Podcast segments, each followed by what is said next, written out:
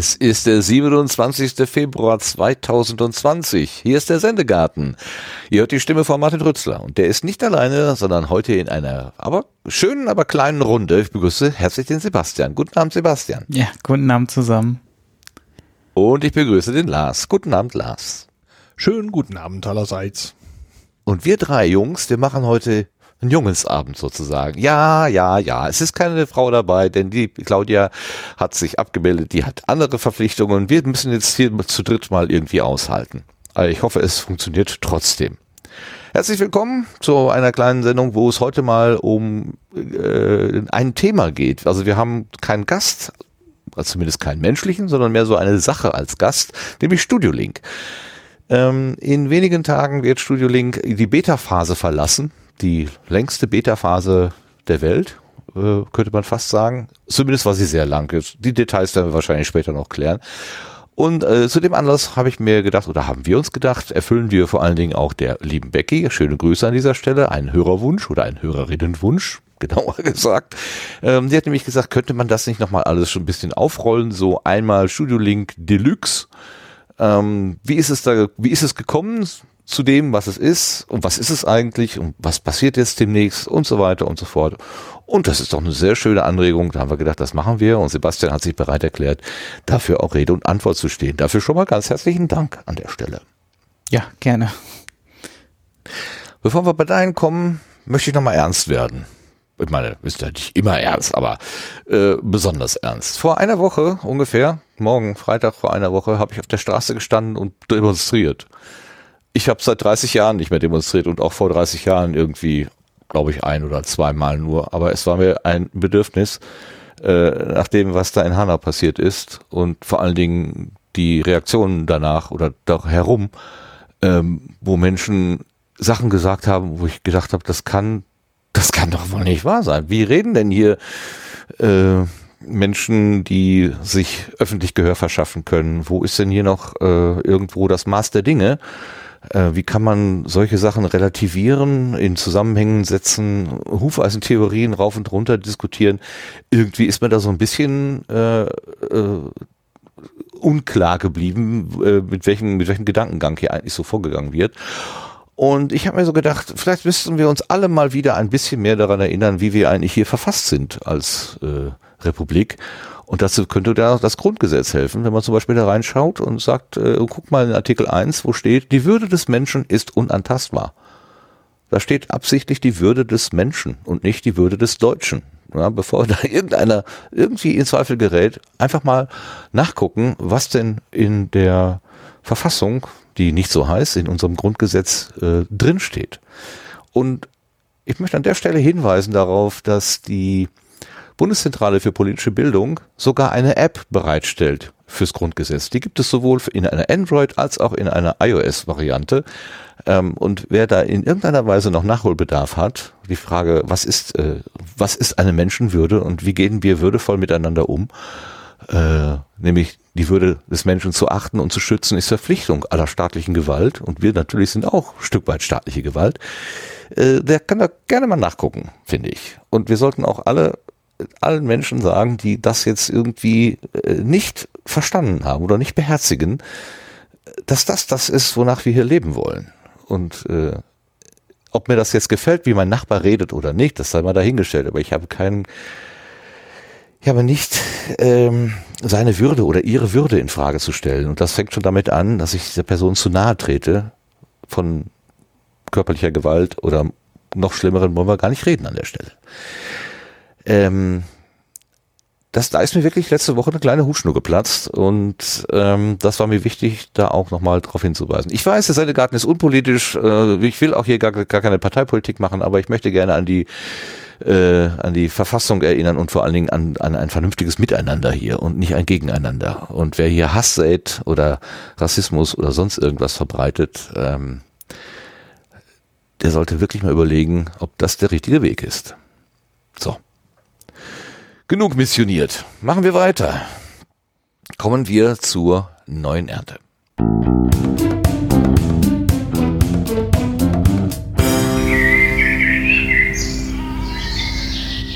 So, wir haben letzte Woche ein Spoiler gehabt, sozusagen, der eigentlich keiner ist. Und zwar hatten wir ja in Zeiten davor darüber nachgedacht, ob das Podcamp in Essen im Jahr 2020 überhaupt stattfindet oder nicht, denn bis dato war nichts davon zu hören. Und da das eigentlich eine Frühjahrsveranstaltung ist, sollte man ja so Mitte Februar vielleicht schon mal erfahren haben oder gehört haben, dass es die Veranstaltung gibt oder nicht. Ähm, da hatten wir aber äh, bis dahin nichts gehört. Dann aber äh, einen Tweet vom Alexander, vom Hoaxmaster äh, gesehen, wo eine Ankündigung für den September drin stand und er das äh, verband mit einer Jubiläumsveranstaltung vom äh, Hoxilla Podcast. Und er hat das offenbar gehört, ähm, diesen Hinweis, den wir da letztes Mal gemacht haben und hat uns geschrieben, Ahoi und vielen Dank für die Erwähnung unseres Live-Events zum Zehnjährigen. Allerdings war mein Tweet kein Leak, sondern war in Absprache und nach der offiziellen Ankündigung des Podcamps. Zugegeben, nicht viel danach. Alle Infos zum Podcamp 2020 gibt es hier, podcamp.de. Mehr Infos zum Hoxilla Event gibt es unter hoxilla.com slash 10 Jahre Hoxilla, das Live-Event. Viele Grüße und bis bald, Alexander. Ja, ganz herzlichen Dank. Natürlich war das kein Vorwurf oder sowas äh, nach dem Motto, da hat jetzt jemand was gesagt, was er noch nicht hätte sagen dürfen.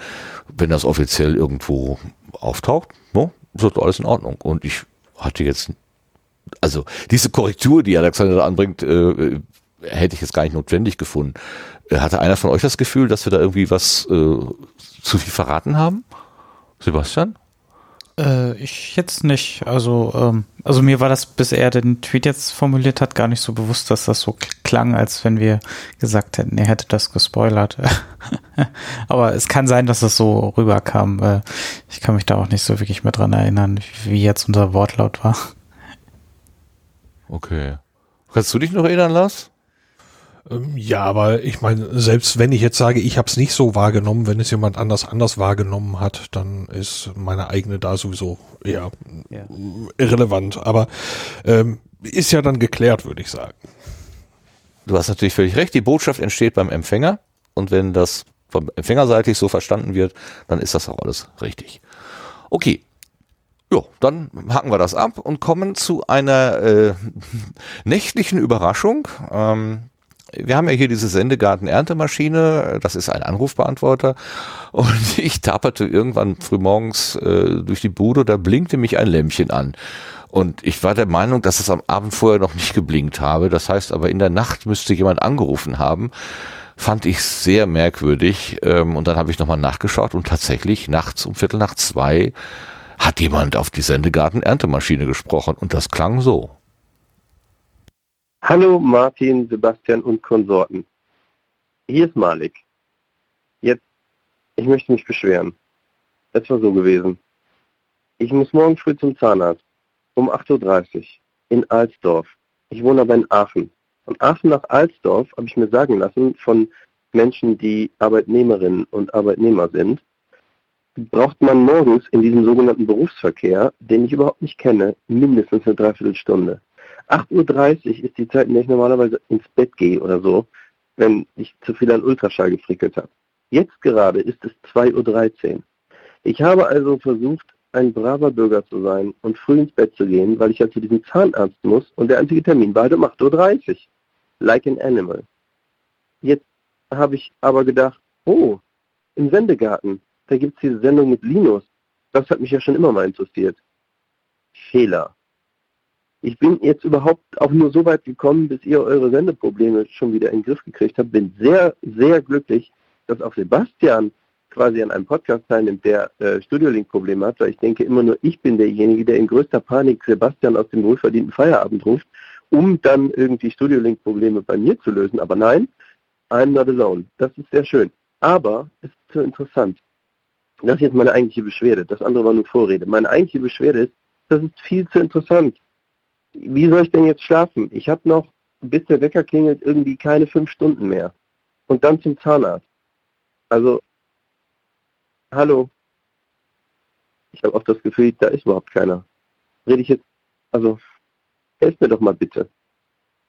Macht doch sowas nicht. Verdammt. Also dann, Freut mich, dass ihr jetzt gerade so gut schlaft, dass keiner ans Telefon gehen kann. Ich drücke jetzt wieder Play.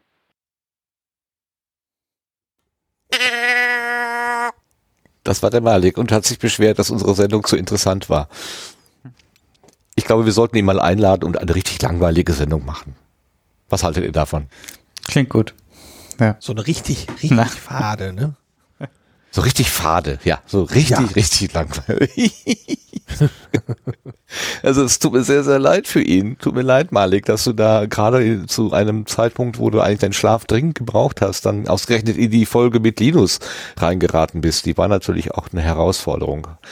Ob der Länge und auch, weil Linus einfach ein wunderbarer Erzähler ist und tolle Sachen zu sagen hat. Hm, ja, da hast du genau die falsche Entscheidung getroffen damit einschlafen zu wollen. Hoffentlich ist das mit dem Zahnarzt gut gegangen.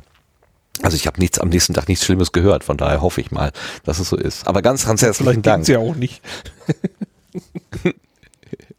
was meinst du? Er ging nicht? Ich sag, vielleicht ging es ja auch nicht, dass man was Schlimmes hörte. E egal. Ach so, ich, ich verstehe. ja, ja, alles äh, bandagiert und äh, zugeklebt, ja. Mhm. Aber schreiben, twittern mit den Fingern würde ja doch noch, aber egal. Äh, das sind alles Fragen, die können wir ja vielleicht irgendwann mal äh, selber stellen. Also, ähm, äh, ich kann schon mal spoilern, wir arbeiten an einer Einladung äh, an Malik. Äh, wir haben noch nur ein kleines Terminproblem, nämlich er kann donnerstags nicht. Und da müssen wir gucken, dass wir das irgendwie in den Griff kriegen. Aber wir sind ja flexibel, wir sind ja flexibel. Ja, so wie die alten Bäume flexibel sind. irgendwie kriegen wir das schon hin bin optimistisch. Also wir können uns freuen, irgendwann in gar nicht so allzu langer, ferner Zukunft wird wahrscheinlich Malike sitzen und mit uns eine total langweilige Sendung machen. Da freue ich mich schon drauf. Und dann haben wir vorhin auch, oder wann war das gestern? Heute? Äh, wann kam denn die Frage rein? Am 26. Das war gestern. Ähm, da kam eine Frage, so ein bisschen über Twitter. Äh, habt ihr denn einen Link zu etwaigen Brotrezepten vom Potstock oder sind die ein Geheimnis? So, ohne Einleitung, ohne Heranführung. Ähm, wir haben sicher irgendwann mal über Brot und Botstock geredet, aber jetzt, ich wüsste jetzt noch nicht mal, in welcher Ausgabe das jetzt genau war und was wir da gesagt haben. Ähm, Tobi ist derjenige, der hier äh, an, angefragt, äh, der THW P93 Tobi.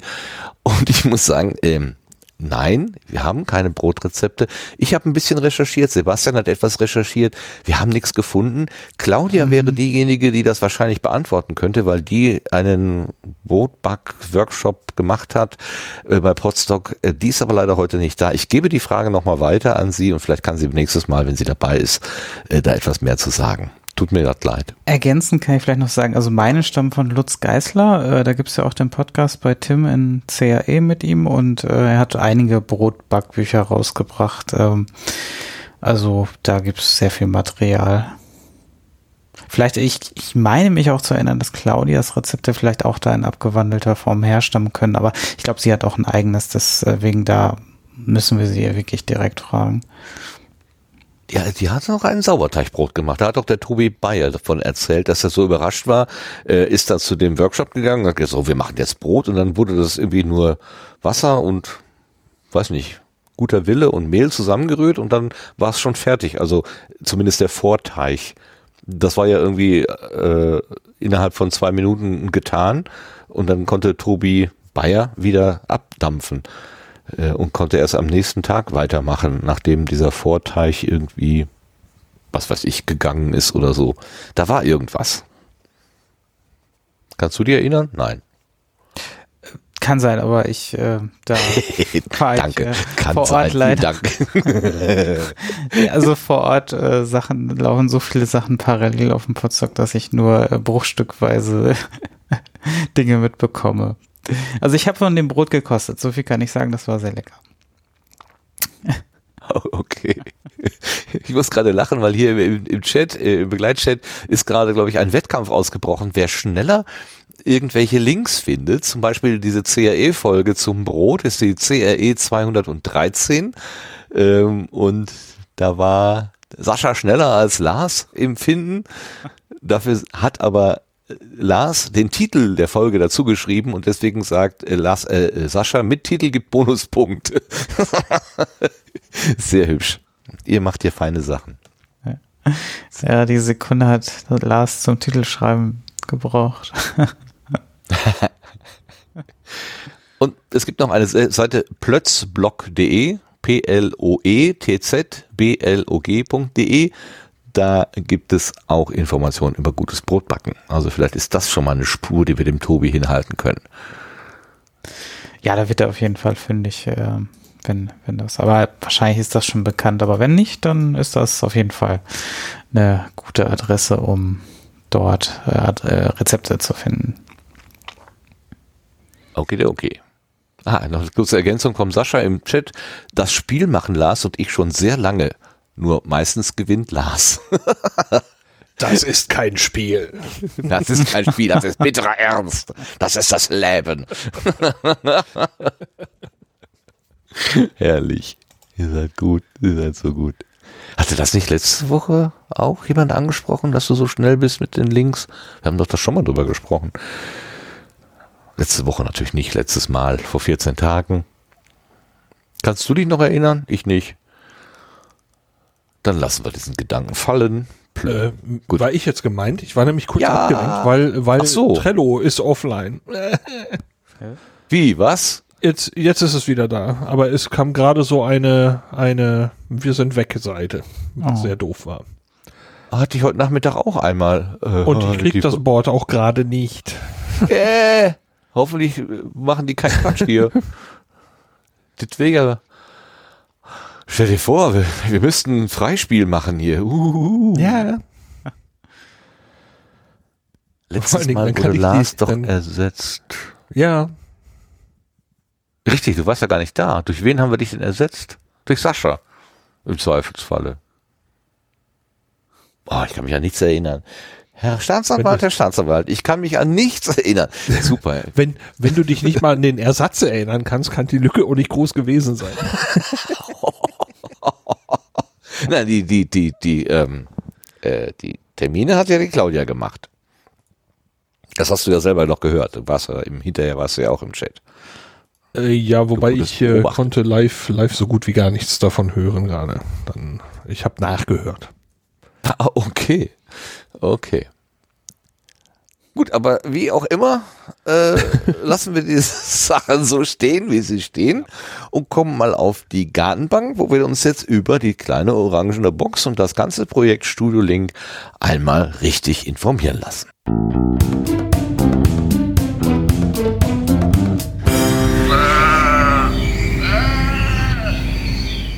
Studio Link. Sebastian, was ist Studio Link? Hm eine Software, mit der man Ferngespräche führen kann und diese aufzeichnen und danach quasi, ja, dann weiter bearbeiten und halt veröffentlichen als Podcast oder halt auch, ähm, ja, generell Audio-Sachen damit übertragen kann. Als Live. Wow. Du schaffst es wirklich, dieses komplizierte Projekt in einen einzigen, relativ kurzen Satz zu bringen. Ja, das, das ist eine Software für Ferngespräche. Prima.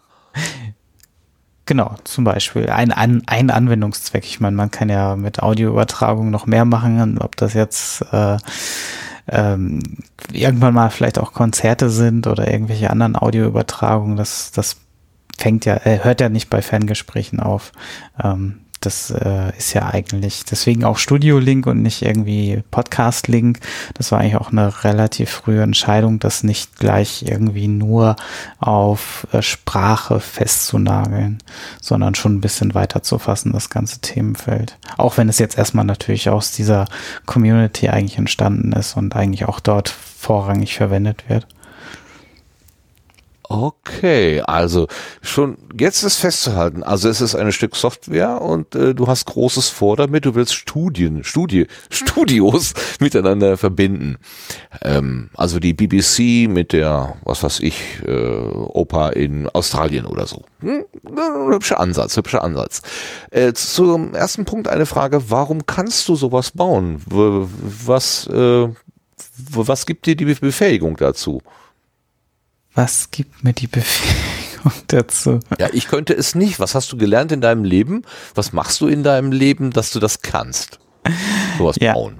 Also ich habe, ähm, ja, also ich bin äh, relativ früh in Kontakt mit Computern gekommen äh, und äh, ja, und immer dran geblieben. Eigentlich war das immer so mein Steckenpferd, dass ich dann da immer sehr wissensdurstig war und immer auch eine Herausforderung gesucht habe. Und äh, ja, ähm, ich habe mich lange Zeit dem ganzen Feld Audio überhaupt nicht gewidmet.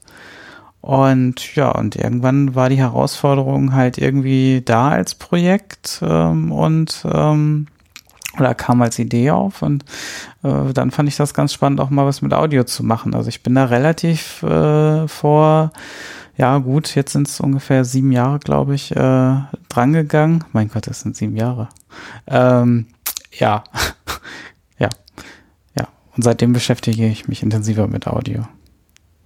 Aber du machst auch beruflich was mit E- EDV, ne? Also genau, ich bin. Systemadministrator und habe auch mal eine Ausbildung gemacht. Also ja, da ist schon ein bisschen mehr Background, klar.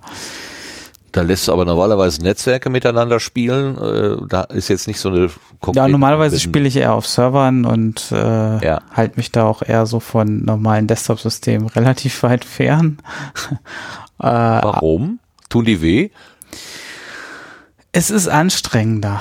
Ne? Also auf dem Server, wenn da ein Fehler auftaucht, dann kann ich den relativ gut schnell fassen und beheben. Äh, wenn ich natürlich jetzt irgendwie Client-Support mache, heißt das natürlich auch meistens, man muss sich mit der Person, die diesen Rechner nutzt, irgendwie abstimmen. Ne? Ja, also wann, wann hat sie Zeit, wenn man da jetzt über Fernwartung oder sowas ran will. Ähm, oder ne, das ist halt wesentlich mehr Kommunikationsaufwand und du kannst halt nicht so äh, ja dich bewegen, wie du dich dann äh, ja auf einem Server bewegen kannst, wo du eigentlich selber nur noch sozusagen die Bremse bist, wenn irgendwas, oh, das klingt jetzt so negativ, dass Nutzerinnen immer die Bremse sind.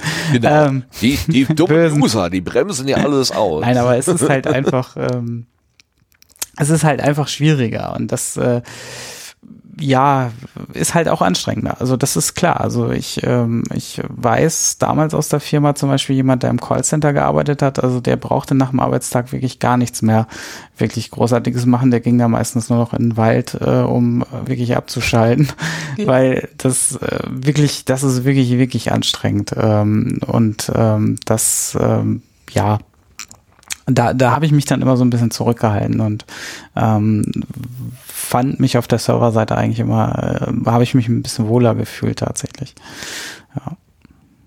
Also, weil ich da auch die Kontrolle hatte. Also ich glaube, Ja, genau, wollte ich gerade Mhm. sagen. Ne? Der, der Server ist sozusagen ein, äh, ein System und das hast du quasi komplett in deiner Hand. Und diese ganzen Desktop-Anwendungen, die da in irgendwelchen kaum überschaubaren Umgebungen äh, laufen, das ist eine Vielfalt von Installationen und Problemen auch, die da unterschiedlicherweise auftauchen können, äh, die natürlich sehr schwer einzufangen ist. Mir fällt gerade die, die Geschichte ein, wo ein ein äh, Telefonsupport zu einer älteren Dame sagte, sagen Sie doch mal, was auf dem Bildschirm draufsteht, weil sie, es war wohl sehr, sehr schwer irgendwie äh, so rauszukriegen, wa warum funktioniert das Gerät nicht? Was, was steht denn da jetzt? Und da hat sie gesagt, sage ich nicht. warum denn nicht? Nein, das, das, das sage ich jetzt nicht, was hier auf dem Bildschirm steht. Und dann hat er irgendwie noch eine halbe Stunde auf sie eingeredet und sagte, ja, naja gut, wenn es unbedingt, es ist doch ganz unwichtig. Das ist ein Foto von meinem Sohn. und sie meinte das Foto, was auf dem Bildschirm oben drauf steht. Also das war ein bisschen schwierig, da in die Kommunikation zu kommen. Ja, die gute alte Zeit mit den Röhrenmonitoren. da ging das noch genau. Ja, das gab's sogar schon bei Monty Pythons Flying Circus, wo äh, sie fragen, ja, was ist denn nur auf dem Fernseher? Also frei jetzt übersetzt. Und äh, ja, looks like a penguin. Da stand so eine Pinguinfigur oben auf der Glotze. In der IT waren ja besonders Blumentöpfe beliebt. Ja. Wo man dann immer gerne schön Wasser auch daneben schüttet und dann, ja, dann hat sich das schnell erledigt mit dem, mit dem Röhrenbildschirm. Gut, kommen wir zurück zum Server. Also da hast du quasi die Macht über äh, den Server gehabt und da hast du dich wohler gefühlt damit. Dann hast du jetzt aber trotzdem angefangen, eine dezentrale IT Web-Applikationen zu bauen, wo sich ja. dann doch irgendwie äh, Instanzen individueller Art miteinander verbinden sollen. Ja, so ganz dezentral, also dezentral war mal der Gedanke am Anfang, also so hundertprozentig dezentral ist das nicht. Ähm, das geht aus verschiedenen technischen Gründen schon nicht, weil halt häufig Geräte nicht oder leider nicht direkt miteinander kommunizieren können und äh, da immer meistens irgendwelche Mauern äh, virtueller Art davor sind und die müssen aber irgendwie überwunden werden und das ähm, das geht dann meistens ohne eine dritte Partei, die dann quasi keine Mauern hat, meistens nicht so gut. Na, also so kann man sich das grob vorstellen, ähm, warum das meistens Peer-to-Peer -Peer zumindestens immer eine eine unabhängige Person, also eine unabhängige hängige Instanz benötigt, um äh, ja eine Kommunikation aufzubauen. Ja, und das, das äh, ist dann die Serverseite bei mir und äh, ja, ansonsten versuchen die Clients so gut es geht dann direkt zu kommunizieren und da auch gar nicht so viel ähm, ja, äh, serverseitig zu machen, das ist richtig. Okay, jetzt haben wir wahrscheinlich schon ganz viele Leute abgelenkt, ja. äh, weil wir über Server und Klienten und Desktop und so weiter geredet haben. Ähm, äh, also einmal einmal zusammenfassen. Also StudioLink ist eine Software und sie besteht jetzt aus verschiedenen Teilen, wenn man so will. Angefangen hat das mit einer kleinen selbstständigen orangenen Box als als eigenständige als eigenständiges Gerät Genau. Single ja, Purpose Gerät, ja, genau. Einfach aus dem Hintergrund, dass ich äh, mich natürlich auch mit anderen Betriebssystemen, also mit Windows war auch nie so mein Steckenpferd. Ähm, macOS hatte ich zu dem Zeitpunkt auch noch nicht so wirklich mehr. Also ich wusste, dass es macOS gab und äh, habe diese aber ich, ich kam halt mit meinem Linux zum Beispiel vollkommen klar. Also ich, äh, ich brauche eigentlich zum Arbeiten, wenn es ganz hart auf hart kommt, wirklich nur einen Webbrowser und äh, ein Terminal als Anwendung und das reicht mir dann schon. Das heißt, meine Anforderungen sind da recht gering. Also klar, ich benutze auch noch natürlich noch andere Programme, aber ja, so, so 80 Prozent meines Arbeitstages verbringe ich eigentlich mit diesen beiden Programmen. Und ja, deswegen war also für mich eigentlich auch eher so der Ansatzpunkt, ich wollte auch zu dem Zeitpunkt gerne was mit Hardware machen wieder, äh, also nicht nur rein, rein Software-technisches. Ähm, und ja, da kam also quasi dieses Stück Hardware, die orangene Box quasi ins Spiel ähm, auf der BeagleBone Black Hardware. Das ist so ein Embedded-System, also ein kleinen Rechner, wenn man so will, ähm, der ähm, in so ein kleines Gehäuse passt und wo dann quasi alles über dieses Stück Hardware laufen kann, wo dann quasi nur ein Netzwerkkabel reingesteckt wird und über USB ein Mikrofon und dann äh, wird die Verbindung hergestellt und äh, man kann miteinander sprechen. Das war so der erste Ansatz. Okay, also das war die Box. Inzwischen gibt es ein Plugin, eine Standalone-Version und demnächst gibt es noch äh, Applikationen für Telefone. Um das mal vorwegzunehmen. du spoilerst, ja, ganz schön, ja. Ja. Genau.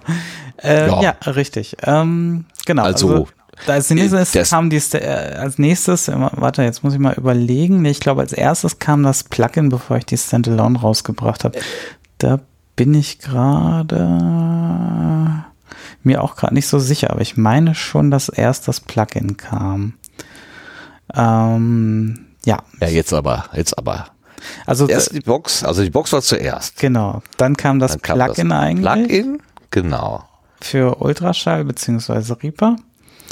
Und das war im, das müsste so Anfang 2016 gewesen sein. Ja, da hast Und du mit dem Tim Prittlaff im Lautsprecher 16 darüber gesprochen, am 13. Januar. Genau, und dann kam auch relativ zeitnah die Standalone, wobei ich mir tatsächlich gerade echt nicht sicher bin, in welcher zeitlichen Reihenfolge das war. Schon so lange her, mein Gott aber ja, auf jeden Fall relativ zeitnah kam dann die Standalone hinterher quasi als Gegenstück, um äh, quasi mit ähm, äh, quasi ohne Ultraschall auch ähm, dann mit anderen sprechen zu können als Desktop-Applikation. Ja. Mhm. Und auch da, 2016 hast du schon irgendwas von Telefonintegration und so weiter erzählt. Über den SIP-Standard oder so, ähm, da habe ich äh, also da musste ich dann so ein bisschen gedanklich abschalten. Das habe ich alles nicht verstanden. Aber was ich verstanden habe äh, in dieser Lautsprecherfolge vom 2016 war, dass ähm, das Ganze angefangen hat 2013 mit Not Safe for Work. Kannst du dich da noch dran erinnern? Mhm. Ja, daran kann ich mich noch Ja? erinnern. Das hieß, äh, glaube ich, das Projekt, was da, glaube ich, vorgestellt wurde, hieß OpenOB. War, ist das noch richtig? Ja, könnte sein. Ne? also es ja, war ein ja, ja, Stück ja. Software, was quasi ähm, ja so einen Ansatz genau versucht hat, also äh, Voice-over-IP technisch, weil Tim und auch alle anderen Podcaster und Podcasterinnen so ein bisschen auf der Suche waren nach einem Stück Software, was halt Remote-Verbindungen äh, ermöglicht, weil Skype halt so nicht die Qualität geliefert hat und auch schwierig aufzunehmen war und halt andere Probleme halt auch noch dann hatte. Und äh, Ich habe die ja. Hm? Ich habe die Stelle rausgesucht von Ja. Safe for Work, äh, Ausgabe 69 vom 13. Mai 2013, wo dieser Hinweis erstmalig gekommen ist, der dich dann dazu bewogen hat zu sagen, ah, ich bin derjenige, der das in die Welt setzt. Das sind jetzt siebeneinhalb Minuten. Ähm, das ist deswegen so lang, weil Holgi erfolgreich versucht, Tim von der Spur abzubringen. Ähm, ich denk- denke, wir hören uns das trotzdem mal an, weil das ein interessantes Zeitzeugnis ist. Wer immer das jetzt abspielen kann, bitte jetzt. Das, und das ist, was, ich weiß überhaupt nicht, was ich damit machen soll. Äh, Aber ich, Du weißt, was ich damit machen soll. Ja. Okay, nämlich dasselbe, was ich auch damit. cool. Na, das erste, was ich überhaupt, also ich habe Da wir- ich hab da halt keine wir- da- Zeit und keine Muße, mich da gerade da könnten reinzudenken. wir auch versuchen, da könnten wir jetzt auch, wenn wir, wenn wir versuchen, so wieder einen geschmeidigen Spin entstehen zu lassen, wo sich die Community nett angesprochen fühlt. Weißt du? Ja? So, geht ja auch, ne? Dass man so ein bisschen Äh, wo will er freundlich denn hin? ist. Wo will er hin? Ich Also, wer wohin ficken will, muss hin. freundlich Ja, sein. weiß ich. Denn es gibt nämlich die geile Software dafür. Ach. Ja. Die geile Software, die du haben willst und die ich auch haben will. Und was- Die alle anderen Podcaster auch haben wollen. Und alle, alle Podcaster wollen das haben. Und weil alle Podcaster das haben wollen, Mhm. ist einfach die Person, das Mädchen, der Junge, die Frau, der Mann, wer auch immer in der Lage ist, Langweilig. das Ergebnis zu bringen. das Ergebnis zu bringen? Wenn du so laut schreist, dann äh, setzt bei mir die Fehlerkorrektur ein. Dann Äh. rede ich nur noch Müll. Ich zeig dir das mal, was es gibt. Ah, ah, das wird lustig. Ah, ich will dir nur deine Fehlerkorrektur äh, auslösen. Ja. Ah, Eine Software, die ich haben will, die aber nicht, genau. ja, aber jeder, das ist nicht die, das äh, macht was. ich dachte, das wäre ein richtiger Computer, Was? dieser Raspberry Genau. Deswegen Ja. kann man da auch richtige Computation drauf machen. Computation. Genau. Und zwar müsste man mal. Computation. Es gibt da nämlich eine Software, die heißt OpenOB. Open Outside Hat aber jetzt nichts Project. mit, äh, genau, hat also nichts mit OB zu tun, also da, wo ne, das Problem da aufgenommen wird, wo es entsteht, sondern hier. Du weißt, wofür OB steht? Hm, Willst du es wissen? Lieber nicht? Sag, Ohne Binde. Hat mir mal eine Frau gesagt. Ich weiß nicht, ob das stimmt. echt? Ohne Oh. Binde. Gestern habe ich gelernt, es gibt ähm, äh, Menstruationshöschen. Menstruationshöschen? Mhm. Menstruationshöschen. Menstruationsschlüpper. So. Wie so mit so Menstruationsschlüpfer. eingebauten OB oder Nö. was? Nee. Sondern- So, ich musste die Vrindheit hören, dann lernst du wieder. dann Ah, lernst du okay. Aber Ich habe dich übrigens in meinem Vortrag live einen, einen Titel deiner Sendung zitiert. Welchen? Muss ich gerade nochmal nachschauen, wie das genau, irgendwas mit Schamhahn. Ah, die gesellschaftlichen Implikationen oder so ähnlich der Schamhaarentfernung. Ja. Genau. Das war nämlich Teil eines äh, Screenshots, als ich Na, BitLove toll. gezeigt habe. Aber du hättest doch auch irgendwie was Unverfängliches, Freundliches nehmen können. Das war halt zufällig gerade Ah, da, als ich Dimension zehn Minuten vor Talkbeginn meine Slides äh, ja, und ich meinte halt schön. nur, bei BitTorrent kann man halt alles streamen. Sowohl hier Verschwörungstheoretiker als auch äh, die gesellschaftliche Dimension der Schamhaarentfernung. ja, Ja, genau. Hm? Du mal, so bin Hm. ich zu dir heute. Du bist so gut zu mir. Jetzt wirst du merken, gleich erst richtig Ja, merken, wie Open gut ich zu dir bin. Broadcast. Also diese Software macht folgendes. Sie nimmt dieses geile neue, äh, diesen geilen neuen Audio-Codec Opus Mhm. und sorgt einfach für eine bidirektionale Verbindung. Das heißt, das ersetzt einen Codec. High Quality Low, Super Low Latency Audio-Verbindung über das Internet. Läuft auf einem Raspberry Pi. Ja, 30 Euro ja. und Top-Notch Audioverbindung zwischen Studios. Was hier allerdings noch fehlt. Also erstens, ich habe es noch nicht getestet. Zweitens, hier ist sozusagen jetzt erstmal nur für die Basics gesorgt. Hier gibt es kein Webinterface, hier gibt es kein ähm, Anwählen oder sowas. Ja, das ist jetzt nicht Telefonie oder so.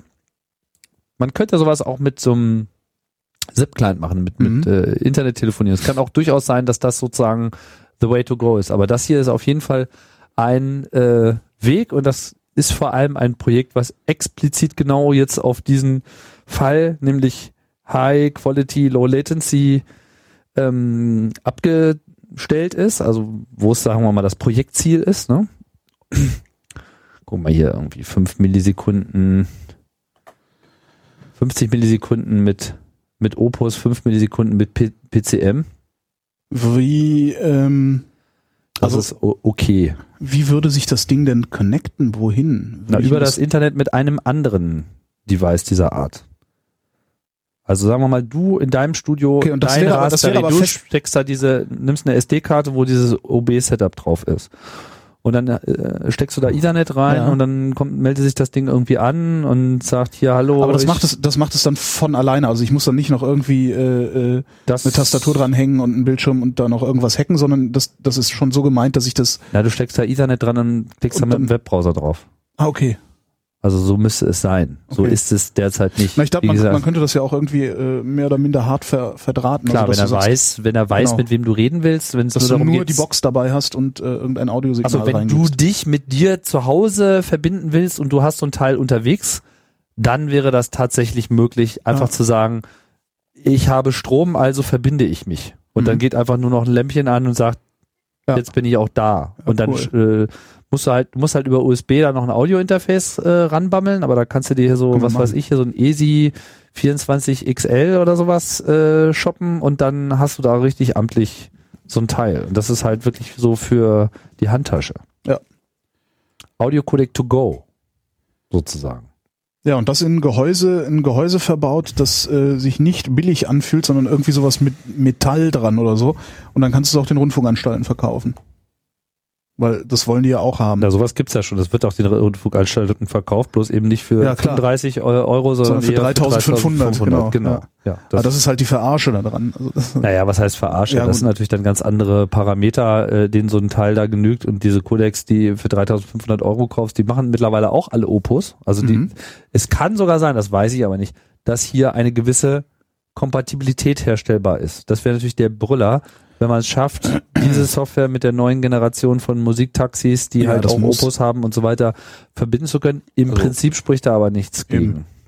Und ich denke, über kurz oder lang läuft es sowieso dann auf äh, IP-Telefonie mit SIP hinaus. also ich weiß, dass der äh, RBB einen eigenen SIP-Server fährt, Mhm. zum Beispiel, wo du dich drauf connecten kannst dann irgendwie. Das wäre die andere Variante. Also mir ist es letztlich egal, ob es jetzt dieses OpenOB ist oder ähm, ich habe vergessen, wie diese andere Software heißt, aber es gibt halt auch so Software, mit der man eben äh, Opus über SIP machen kann.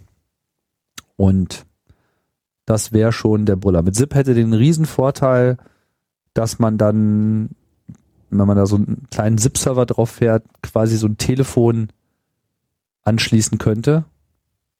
So ein IP-Telefon Ja. und damit dann auch so die Verbindungen herstellt und dann vielleicht erstmal so selber Quatscht. telefoniert und dann äh, auflegt und dann übernimmt aber die angeschlossene äh, Audiolösung und Mhm. die fest verkabelte ans Mischpult angeschlossene äh, Nummer irgendwie so sowas. Naja, also falls jemand Bock hat, sich irgendwie da einzubringen, ich glaube, da wären eine Menge Leute sehr empfänglich dafür. OpenOB. Genau. Löst das Problem an der Stelle, wo es entsteht. Ja, wenn jemand Interesse hat, sich einzubringen, hieß es 2013. Und du hast das gehört und hast dich angesprochen gefühlt, Sebastian, obwohl Holgi versucht hat, mit allen Kräften vom Thema abzulenken. Wie, wie, wie hast du das geschafft, am, am Ball zu bleiben? Ach ja, wie gesagt, ich war halt auf der Suche nach einem Projekt, auch mit dem Raspberry Pi mal was zu machen. Da hatte ich, glaube ich, mit dem äh, noch gar nichts gemacht. Und das fand ich eigentlich eine ganz spannende Idee. Und wie gesagt, Audio hatte mich auch gereizt zu dem Zeitpunkt. Und ja, das, äh, wenn ich da irgendwas zurückgeben konnte der, der Podcast-Community, dann fand ich das nochmal einen doppelten Nutzungseffekt. Und das fand ich ganz schön. Und ähm, dann habe ich mich da mal rangesetzt. Und Spoiler, OpenOB ist es nicht geworden. Also das äh, war eine Sackgasse zumindest zur damaligen Zeit. Ich habe das Projekt eigentlich nicht mehr weiterverfolgt, ob es noch weiterentwickelt wurde. Ich glaube es äh, eher nicht, aber ähm, ja, äh, das, der SIP-Ansatz war dann tatsächlich eigentlich auch der bessere, weil das dann doch eher schon für mehr Kompatibilität äh, insgesamt äh, sorgt. Okay, dann nimm uns doch mal mit und lass uns doch mal für Laien verständlich irgendwie klar machen, was das was die erste Idee war. Also Raspberry Pi, das ist dieser mini Einplatinen-Computer, so groß wie so eine Zigarettenschachtel ähm, vielleicht, so größenordnungsmäßig. Und das sollte jetzt das Gerät sein, der Computer, der das berühmte Voice over IP irgendwie möglich macht. Da müssen wir vielleicht noch einen Schritt zurückgehen. Was ist Voice over IP eigentlich? Hm. Also man kennt ja die klassische Telefonie, das ist meistens oder bis lange Zeit noch analog gewesen oder dann irgendwann ISDN-Technik. Das heißt also, da hatte man einfach den, den Telefonröhrer und hat halt gewählt und ähm, dann ging meistens über eine analoge Leitung das Telefon, äh, das Audiosignal äh, wurde halt noch durch eine Vermittlungsstelle etc. pp. gejagt und äh, ja, das äh, ist so dieses klassische Telefoniesystem, was was uns ja lange Zeit begleitet hat. Ähm, und irgendwann kam ja das Internet und dann war es natürlich irgendwann recht naheliegend zu überlegen, wenn das technisch machbar ist, natürlich vielleicht, dass ähm, das Telefongespräche auch äh, über Netzwerke äh, dann äh, entsprechend ähm, äh, erledigt werden, weil das natürlich dann auch Infrastruktur spart. Also man muss jetzt nicht irgendwie noch analoge Leitungen oder dann irgendwann ISDN-Technik. Also früher hatte man ja dann irgendwie verschiedene äh, Wände, die man immer wieder aufstemmen musste, um halt verschiedene Leitungen zu legen. Und wenn man natürlich jetzt nur noch alles über Netzwerk macht, über, ähm, dann äh, ist, spart das natürlich Ressourcen und ähm, ja, dann wird alles ein bisschen einfacher, so zumindest die Theorie, also die Anfangszeit mit Voice over IP, also ähm, Sprache über Netzwerkverbindungen äh, zu übertragen. Das war schon recht äh, spannend ähm, und auch mit sehr, sehr vielen Problemen äh, behaftet. Also da haben sich viele, glaube ich, noch die analoge Telefonie oder die ISDN-Technik zurückgewünscht. Und auch heutzutage äh, merkt man das ja noch, wenn die Telekom in äh, Bereichen auf IP-Telefonie wechselt, wo halt das Internet immer noch nicht ausgebaut ist ordentlich und dann natürlich Sprachübertragungen sehr, sehr schlecht oder nur noch sehr eingeschränkt funktionieren, weil dann auch ISDN-Technik wegfällt. Ja.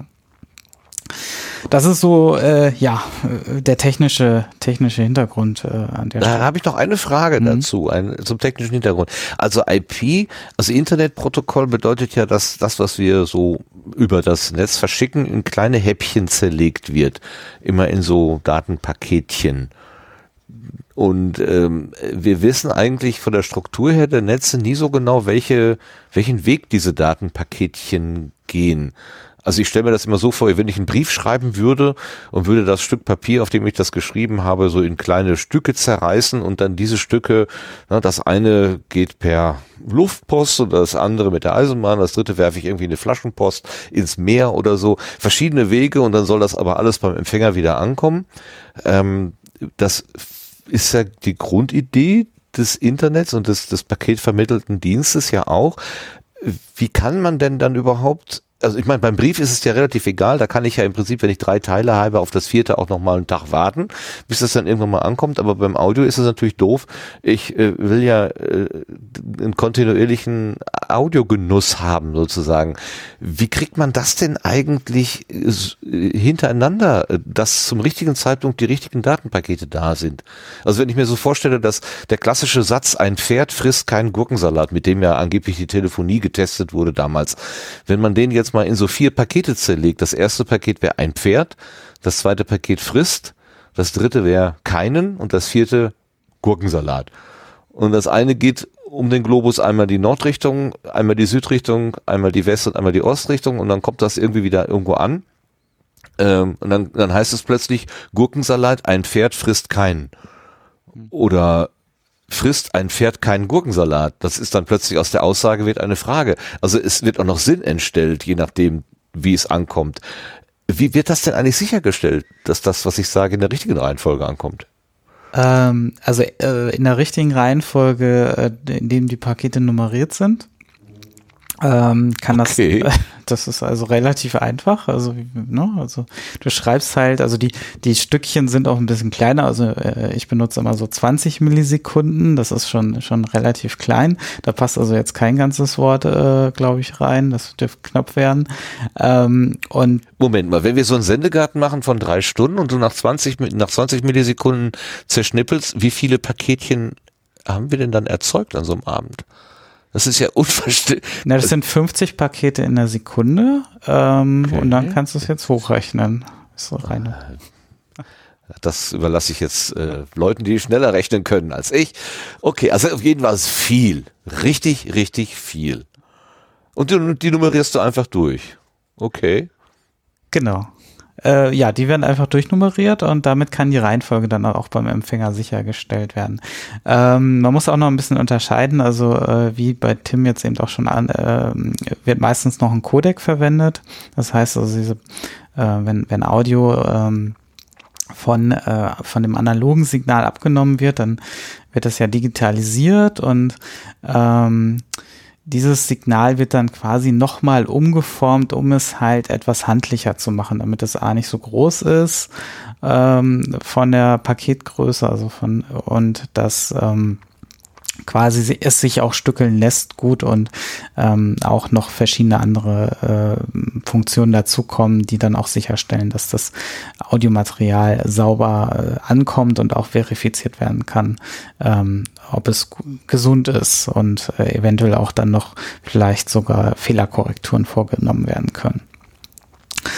Ähm, genau, das Und wenn die doch in der falschen Reihenfolge ankommen, gibt es da auf der Empfängerseite irgendwie so eine Art ähm, äh, Wareneingang, wo Ja. man dann sagt, ja Moment, äh, das Paket 39 ist noch nicht da, wir müssen noch abwarten, bevor wir es ausliefern oder so?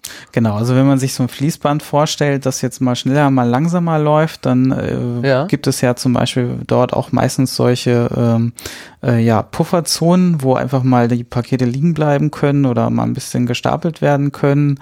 Ähm, und genau sowas ähm, baut man sich dann quasi auch ein, dass man quasi einfach so ein, so ein ja, Wasserbecken oder wie man auch immer das jetzt ähm, haben, Bei nennt. Äpfeln Ja. ja. man das gerne, ja genau.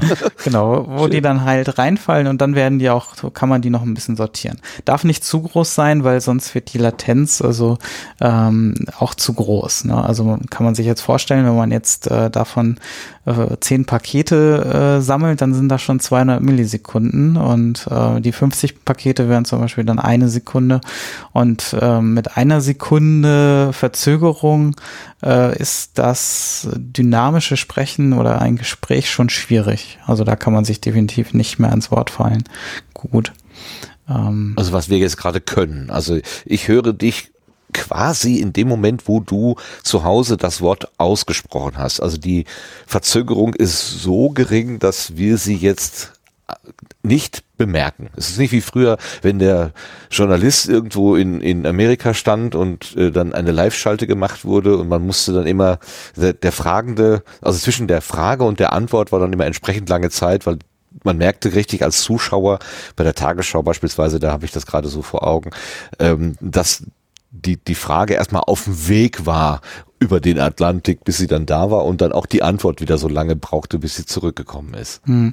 Ja gut, das, du äh, das lässt sich natürlich äh, physikalisch natürlich nicht, nicht äh, verhindern, weil du hast natürlich das Maximum die Lichtgeschwindigkeit und dann hast du noch, ähm, von der darfst du dann noch ordentlich abrechnen, weil natürlich auch äh, Komponenten dazwischen sind, die das nochmal verzögern und ähm, das heißt, äh, da kommst du um eine Latenz von, von 300, 400 Millisekunden äh, schon mal gar nicht drum herum, wenn wir jetzt über den Atlantik oder weitere äh, Audioverbindungen und ähm, Netzwerke sprechen. Das ist äh, in der Technik tatsächlich auch ein Thema. Also wenn es um irgendwie groß optimierte äh, Webseiten geht, wo ähm, quasi die Last verteilt werden soll oder halt die optimiert sind auf äh, schnelle Auslieferung, dann hat man ja auch da das Thema, dass auch Apple dann hier in Europa äh, Server äh, mietet, beziehungsweise solche Provider mietet, die das dann auch an einem zum Beispiel schneller ausliefern oder andere Dienste. Ne? Das, ähm, das lässt sich nicht überwinden. Also die, die äh, Physik kriegt man da nicht, äh, auch mit Netzwerktechnik nicht weg. Nee, ah, müssen wir nur die richtigen Schwurbler ran, dann wird das schon. Aber nochmal so, dass ich jetzt äh, mitkomme, also äh, ich spreche einen Satz und dieser Satz wird in 20 Millisekunden Häppchen zerlegt. Dann kommt Opus als Codec, der mhm. macht aus diesem Audio, also aus dem Analogsignal, macht der was Digitales. Nee, ähm, das passiert nee, schon vorher. Quatsch, das ist für vorher, ne? Also mhm. wer, wer, wer, wer macht das? Wer macht aus dem da, analogen ein digitales System? Das passiert meistens in deinem Audio-Interface schon direkt, ja. Also du hast ja dein Audio-Interface, das ist per USB ja meistens schon direkt angeschlossen und da passiert, äh, da sitzt der sogenannte AD-Wandler, also Analog-Digital-Wandler-Chip drin, der dir das dann entsprechend umwandelt äh, als digitales Audiosignal. Okay, der macht also diese 20 Sekunden Häppchen nee, oder überhaupt. Die mach äh, ich. Ach, die machst du dann doch. Die ah, mache ich. Dann. Der macht erst, der macht erstmal aus dem, aus der aus der, aus der Audio, aus den Schwingungen, die wir nur, die wir hatten, das sind Luftschwingungen, Schwingungen, die quasi äh, analog dargestellt werden, macht der Einsen und Nullen. Das ist der AD-Wandler, äh? digital, äh, Audio, digital. Genau, der, der macht, also letzten Endes auch Häppchen, aber andere Häppchen. Ne? Das ist diese Block-Sites, die man meistens zum Beispiel in Reaper einstellen kann. Ah ja. Das, äh, das ist ein Teil dieser Kette, wo Häppchen entstehen. Also es entstehen meistens bei Audioübertragungen, wenn wir über digitale Audioübertragung reden, immer irgendwo Häppchen, die dann verarbeitet werden in, in Stückchen und ähm, ja, meistens hilft es dann auch diese Häppchen größer zu machen, wenn äh, da irgendwie Störungen auftreten, gerade lokal. Ähm, also wenn man diesen Puffer vergrößert, dann gibt man dem Ganzen halt mehr Zeit, halt Dinge zu bearbeiten. Ähm, und das hilft dann meistens, Aussetzer oder sowas zu vermeiden. Ja. Okay, also dein, deine Software macht Häppchen und der Codec, der Opus-Codec, macht die jetzt kleiner, also der macht aus einem 20 Millisekunden Häppchen etwas, was von außen aussieht wie ein 10 Millisekunden Häppchen, damit es schneller transportiert werden kann, damit es leichter ist und flotter durch die Leitungen fliegen kann. Ja, das ist das nicht der Grund. Also ja, nur so für den für den dummen Anwender hier, für mich. Ähm, du hast ähm, genau, also du musst, du kannst halt nicht beliebige Häppchen übertragen. Damit fängt's ja an. Na, also mhm. im Internet äh, gibt es halt bestimmte Paketgrößen und ansonsten werden diese Häppchen halt dann von deinem Router äh, äh, gezwungenermaßen fragmentiert, nennt man das. Äh, das ist, will man eigentlich vermeiden, äh, weil äh, da, dann gibt man so ein bisschen die Kontrolle über diese Häppchen und äh, so weiter ab und deswegen lässt man die Pakete eigentlich äh, relativ klein, so dass das nicht passiert. Ähm, okay. Aha. Na, also äh, ja, das sind aber so, so technische Details dann, äh, wie es dann weitergeht. Und ja, aber im Großen und Ganzen kann man sich das halt, halt wirklich einfach als Pakete vorstellen, die ähnlich wie auf einem Fließband, da kann es auch mal passieren, dass ein Mitarbeiter oder Mitarbeiterin das Paket mal wegnimmt äh, für eine Kontrolle oder sowas und dann kommt es verzögert an. Also solche Sachen ähm, kann man sich da, können da durchaus passieren.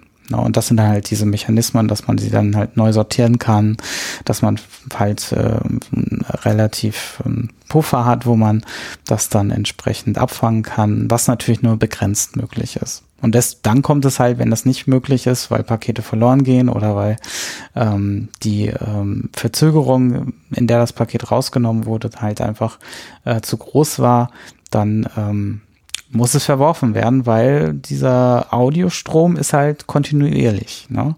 Also ja. den kann man nicht einfach anhalten oder stoppen. Also es geht bei Live-Geschichten ähm, halt nicht. Ne? Äh, wenn man jetzt Aufzeichnungen hat oder so ein Streaming, das, ähm, das arbeitet meistens mit sehr entspannten Größen. Also da kann man ja irgendwie 10, 20 Sekunden ähm, locker mal irgendwie äh, zwischenhalten, weil es da ja kein keine ähm, Rückverbindung gibt, auf die man irgendwie Rücksicht nehmen müsste, dass, dass, äh, dass man darauf antworten kann zeitnah. Genau, da ist ja wurscht, ähm, wenn ich die, das, was du jetzt gerade aktuell sagst, vielleicht mit ja, sagen wir mal, eine halbe Minute Verspätung bekäme, würde ich ja gar nicht merken. Ich wüsste ja nicht, wann es original abgesch äh, ja, genau. Das Einzige, was du halt merkst, ist, wenn du jetzt auf Start drückst, dass es dann vielleicht eine halbe Minute dauert, wäre dann wahrscheinlich auch zu blöd, wenn mhm. so ein Video anfängt. Äh, das ist dann quasi die einzige Kenngröße, aber im Hintergrund kann quasi dann, wenn du das Video gestartet hast, das merkt man dann ja auch manchmal, da sind ja auch Codecs, dann, dann wird das Bild halt mal ein bisschen schlechter von der Qualität, dann wieder besser.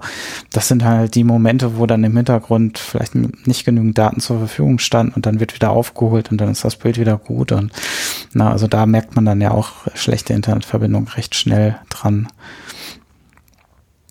Okay, jetzt habe ich, glaube ich, ein ungefähres Bild vor Augen. Also auf der, auf der Seite des Absenders spreche ich in ein Mikrofon. Das äh, ist ein analoges Signal. Das wird vom Analog-Digitalwandler in digitale Signale umgewandelt. Das wird von deiner Software Studio Link in kleine Häppchen zerlegt. Das wird dann vom Codec Opus in Pass, also in geeignete Kleinstpakete komprimiert, zusammengefercht, äh, wird über das Internet geschickt und beim Empfänger gibt's das quasi gegenteilige, äh, das, was da ankommt, dieses komprimierte Datenpäckchen wird von Opus wieder ausgepackt zu einem großen ähm, und deine Software guckt sich die dann äh, an und stellt die dann in einer geeigneten Weise wieder zusammen, sodass beim Empfänger dann ein Ton, ein analoger Ton entsteht. Ist das ungefähr die Kette? Ja, das könnte man jetzt so. Und was hätte denn OpenOB dann dazwischen gemacht? Im Prinzip genau das. Ähm, Ach so. heißt äh, nur anders. Ja, es heißt nur anders und da ist halt kein, ähm, also was du jetzt beschrieben hast, ist halt der reine Audiodatenweg. Ähm, was es dann natürlich noch zusätzlich gibt, sind natürlich so Sachen, Signale wie ähm, beim klassischen Telefon, du wählst eine Nummer dann mhm. klingelt es auf der anderen Seite. Gut, dazwischen passiert jetzt noch mehr, aber es klingelt halt irgendwo anders, dann nimmt jemand ab und dann ist die Verbindung hergestellt. Und Ne? Dann kann man miteinander sprechen. Das fehlt ja in dieser Kette gerade so ein bisschen. Ne? Das haben wir ja quasi so, ausgelassen. Ja, Na, das heißt also, es muss ja irgendwie ein, äh, äh, einen Weg geben zu kommunizieren, dass jemand mit jemand anderen sprechen möchte. Das muss visualisiert werden und so weiter und so fort. Und das ist halt das, das eigentliche Signalprotokoll. Das heißt, na, das muss halt auch nach einem gewissen Standardmodell ablaufen. Und das fehlte halt bei OpenOB äh, nahezu komplett. Also äh, da, da hätte man sich komplett selber drum kümmern müssen.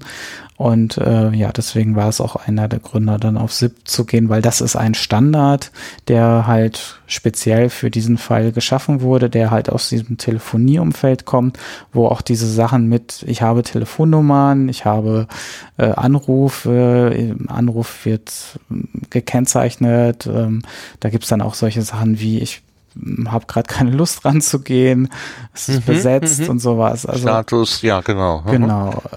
Das, äh, das äh, macht quasi dieses Kommunikationsprotokoll. Also da fallen diese ganzen, äh, beziehungsweise Status-Signalprotokoll, ähm, also, äh, da, da wird das quasi umgesetzt. Das ist quasi die zweite Ebene. Ne? Okay. Deswegen, also wer ganz früher in der Anfangszeit war, hat dann auch so Sachen erlebt, wie, das erlebt man vielleicht auch heute noch, dass halt äh, zum Beispiel man hat irgendwo angerufen, man hat das Gespräch gehört, gesehen, da ruft jemand an, man nimmt ab, aber man hört niemanden. Dann ist zwar mhm. diese äh, Signalkommunikation zustande gekommen, aber äh, die Datenkombination mit den Audiopaketen, die ist halt nicht zustande gekommen. Oder ich hatte auch schon mal den Effekt, dass ich äh, mitten im Gespräch irgendwann jemand anderen gehört habe. Das äh, das äh, passiert dann natürlich auch. Dann ist halt irgendwo äh, die Datenkommunikation mit den Audiopaketen durcheinander gewürfelt worden und ähm, man hat plötzlich jemand anderen am Telefon.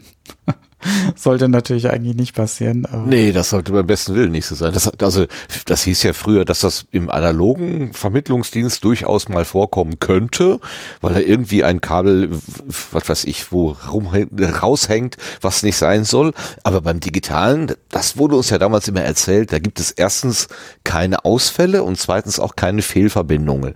Aber ich äh, habe dann auch mit der Zeit gemerkt, also äh, die Versprechungen waren ein bisschen größer als das, was dann hinterher eingehalten worden ist.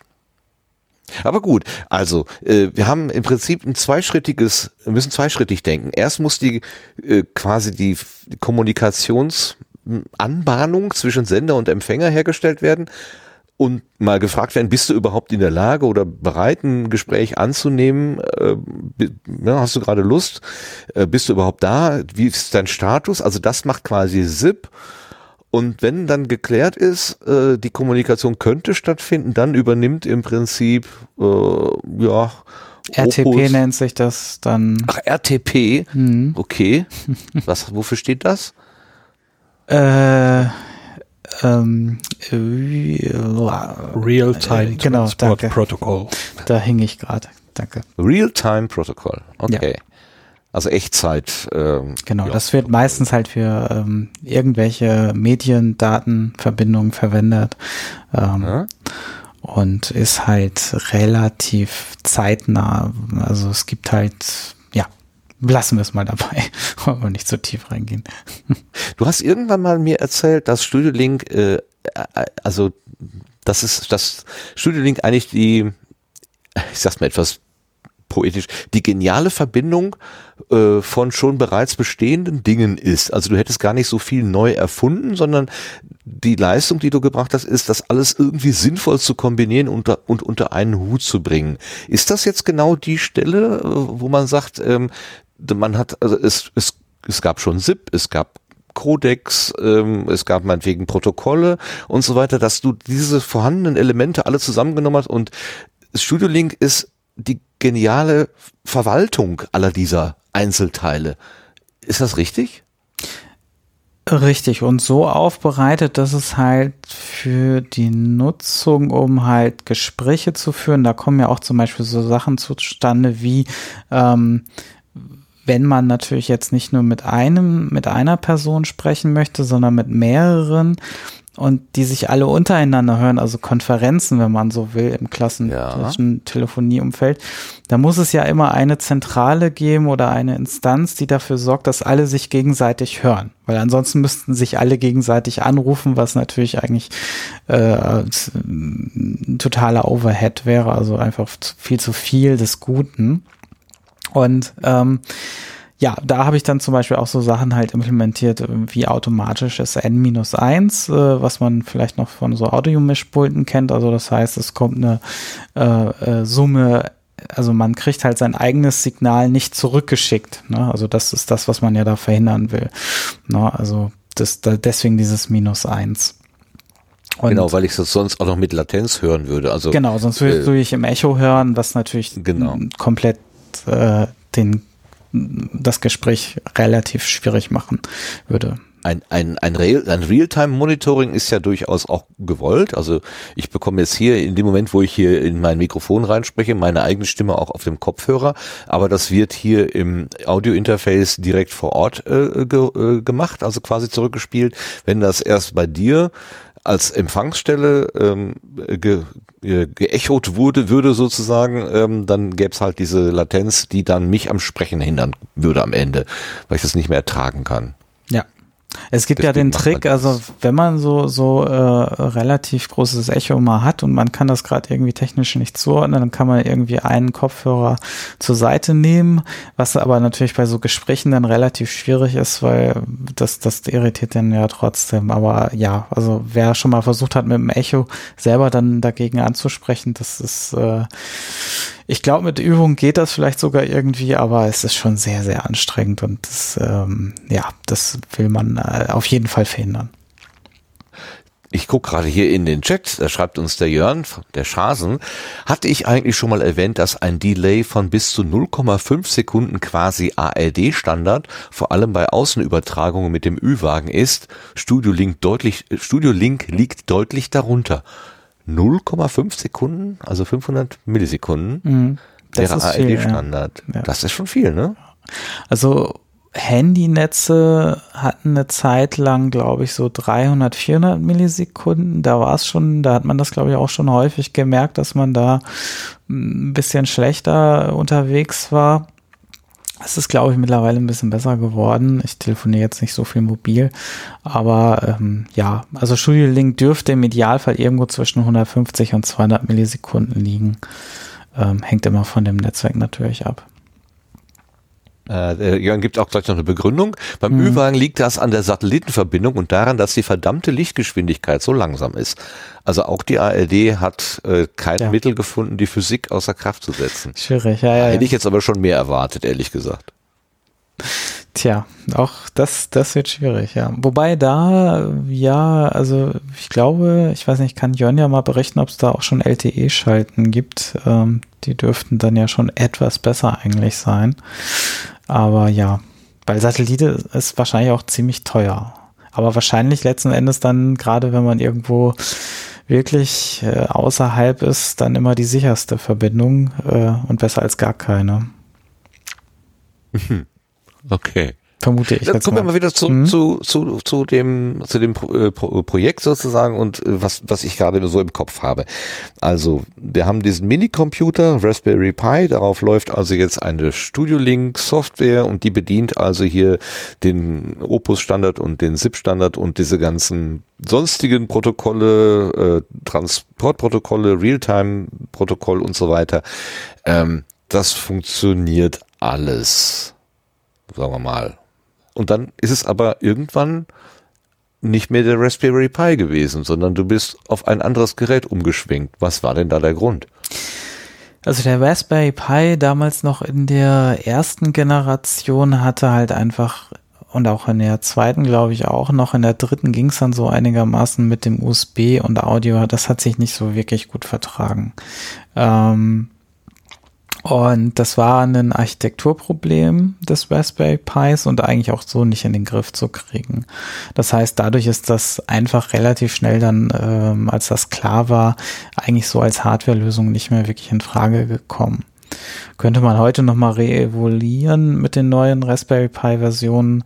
Ähm, aber ähm, Damals war halt so der Stand und äh, genau, da gab es dann so alternativ einen Platinencomputer, wie jetzt zum Beispiel das Beaglebone Black. Ähm, und das hatte zwar auch Probleme mit Audio, aber die konnte man zumindest einigermaßen in den Griff kriegen. Ähm, ja, und das war dann quasi so der die Entscheidung, darauf zu gehen und zu wechseln. Und dafür gab es dann zufälligerweise so eine schöne orangene Box und dadurch ist das dann halt mit diesem Orange entstanden. Und äh, ich musste auch gerade eben schmunzeln, als Folge gesagt, man müsste das dann in so eine Metallbox packen. Das ja. hat, sich gar nicht mehr so im, im, Gedächtnis, dass er diese Idee da in dem äh, Not Safe for Work schon hatte. Ähm, was dann Realität wurde, indem das halt ein Metallgehäuse, was orange war, war tatsächlich, ja. Das war schon, das war irre, ne? dass er das irgendwie schon so visionär vorausgenommen hatte, vorweggenommen hatte. Oder es hatte sich bei dir sozusagen eingebrannt, äh, es soll auch was Schönes. Äh, ich habe das, hier, ich hab's hier, ich hab's hier, die die erste Generation noch ohne Schalter, ein echtes äh, Metallkästchen hier. Ich, ich bin ja einer der, der, der, der, was ist denn? Beta 1? Nein, Beta 2, Beta 3, keine Ahnung. Ich durfte es mal ausprobieren. Ja, relativ früh. Also ich habe dann irgendwann, glaube ich, so einen, so einen Beta-Aufruf oder Alpha-Aufruf gemacht, dass man das mal testen kann. Und da warst du, glaube ich, mit so in der ersten, äh, ich glaube, äh, ja, genau. Wahnsinn, Wahnsinn, Wahnsinn. Ja.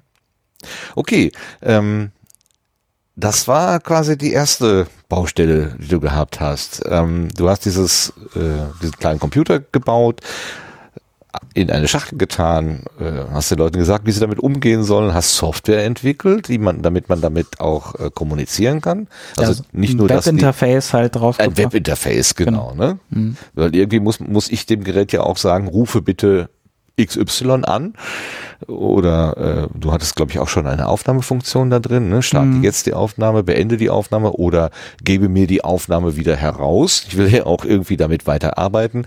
Ich muss ja mit dieser Kiste kommunizieren. Das ging dann über dieses Webinterface. Das war für mich echt Magie.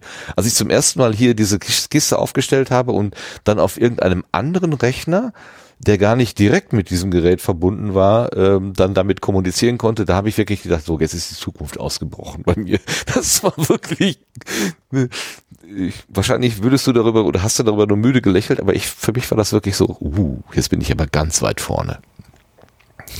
Großartiges Gefühl. Ja, so, so Sachen fernsteuern haben häufig so diesen Effekt. Ne? Also ich glaube, äh, ja, ich kann mich da auch dran erinnern, immer wenn ich so erste Sachen irgendwie fernsteuern konnte, dann hat das natürlich immer so einen Magie, magischen Moment, weil, wo man denkt, okay, jetzt, ähm, jetzt äh, entfachen, entfalten sich vielfältige Möglichkeiten.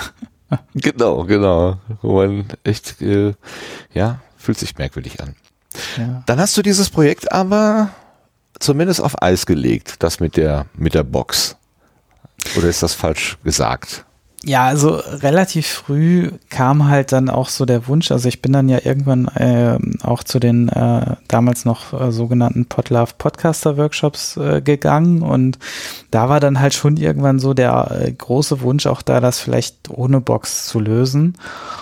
Ähm, und ähm, das also rein in Software. Und ähm, das fand ich dann auch spannend und habe dann halt mal überlegt, ob ich das hinbekomme. Und ja, und da habe mich dann da mal dran versucht und ja, dann ist quasi dann die Software quasi so beflügelt worden, dass quasi für die Box zeitlich, weil ich das ja auch alles so nebenbei gemacht habe, ähm, nicht mehr viel Zeit übrig geblieben ist. Und dadurch ist die Box seitdem so ein bisschen in einem ja, in diesem Zustand, dass äh, ich würde gern dran arbeiten, aber irgendwie fehlt mir jetzt wirklich die Zeit dafür. Ähm, und ähm, das ähm, ändert sich dann hoffentlich irgendwann mal bald auch wieder, aber ja, im Moment ist das der Zustand. Was macht denn jetzt dieses Plugin eigentlich? Also ist es so, könnte man so sagen, äh, du nimmst deine Software, schälst die aus der orangenen Box heraus, nimmst die vom Beaglebone Black weg, legst die dann auf das Desktop-Gerät des Benutzers und das äh, parasiert, parasit, also so parasitär nimmt das dann da irgendwie äh, Technik in Anspruch ähm, und funktioniert dann genauso wie auf der Box. Oder ist das doch anders? Ja, im Prinzip ist es das schon. Ähm, du hast halt, ähm, wenn wir jetzt über das Plugin reden, das läuft, äh, reden wir über ein Plugin, was halt in einem gewissen Audiostandard, also normalerweise kennt man Audio-Plugins halt so aus der Audiobearbeitung heraus, wo halt Signale ähm, bearbeitet werden, also für so Mastering-Sachen oder halt um irgendwelche Effekte äh, zu produzieren, ähm, Audiomaterial zu bearbeiten, ähm, in so, sogenannten äh, Digital Audio Workstations, also DAWs, wird das häufig eingesetzt.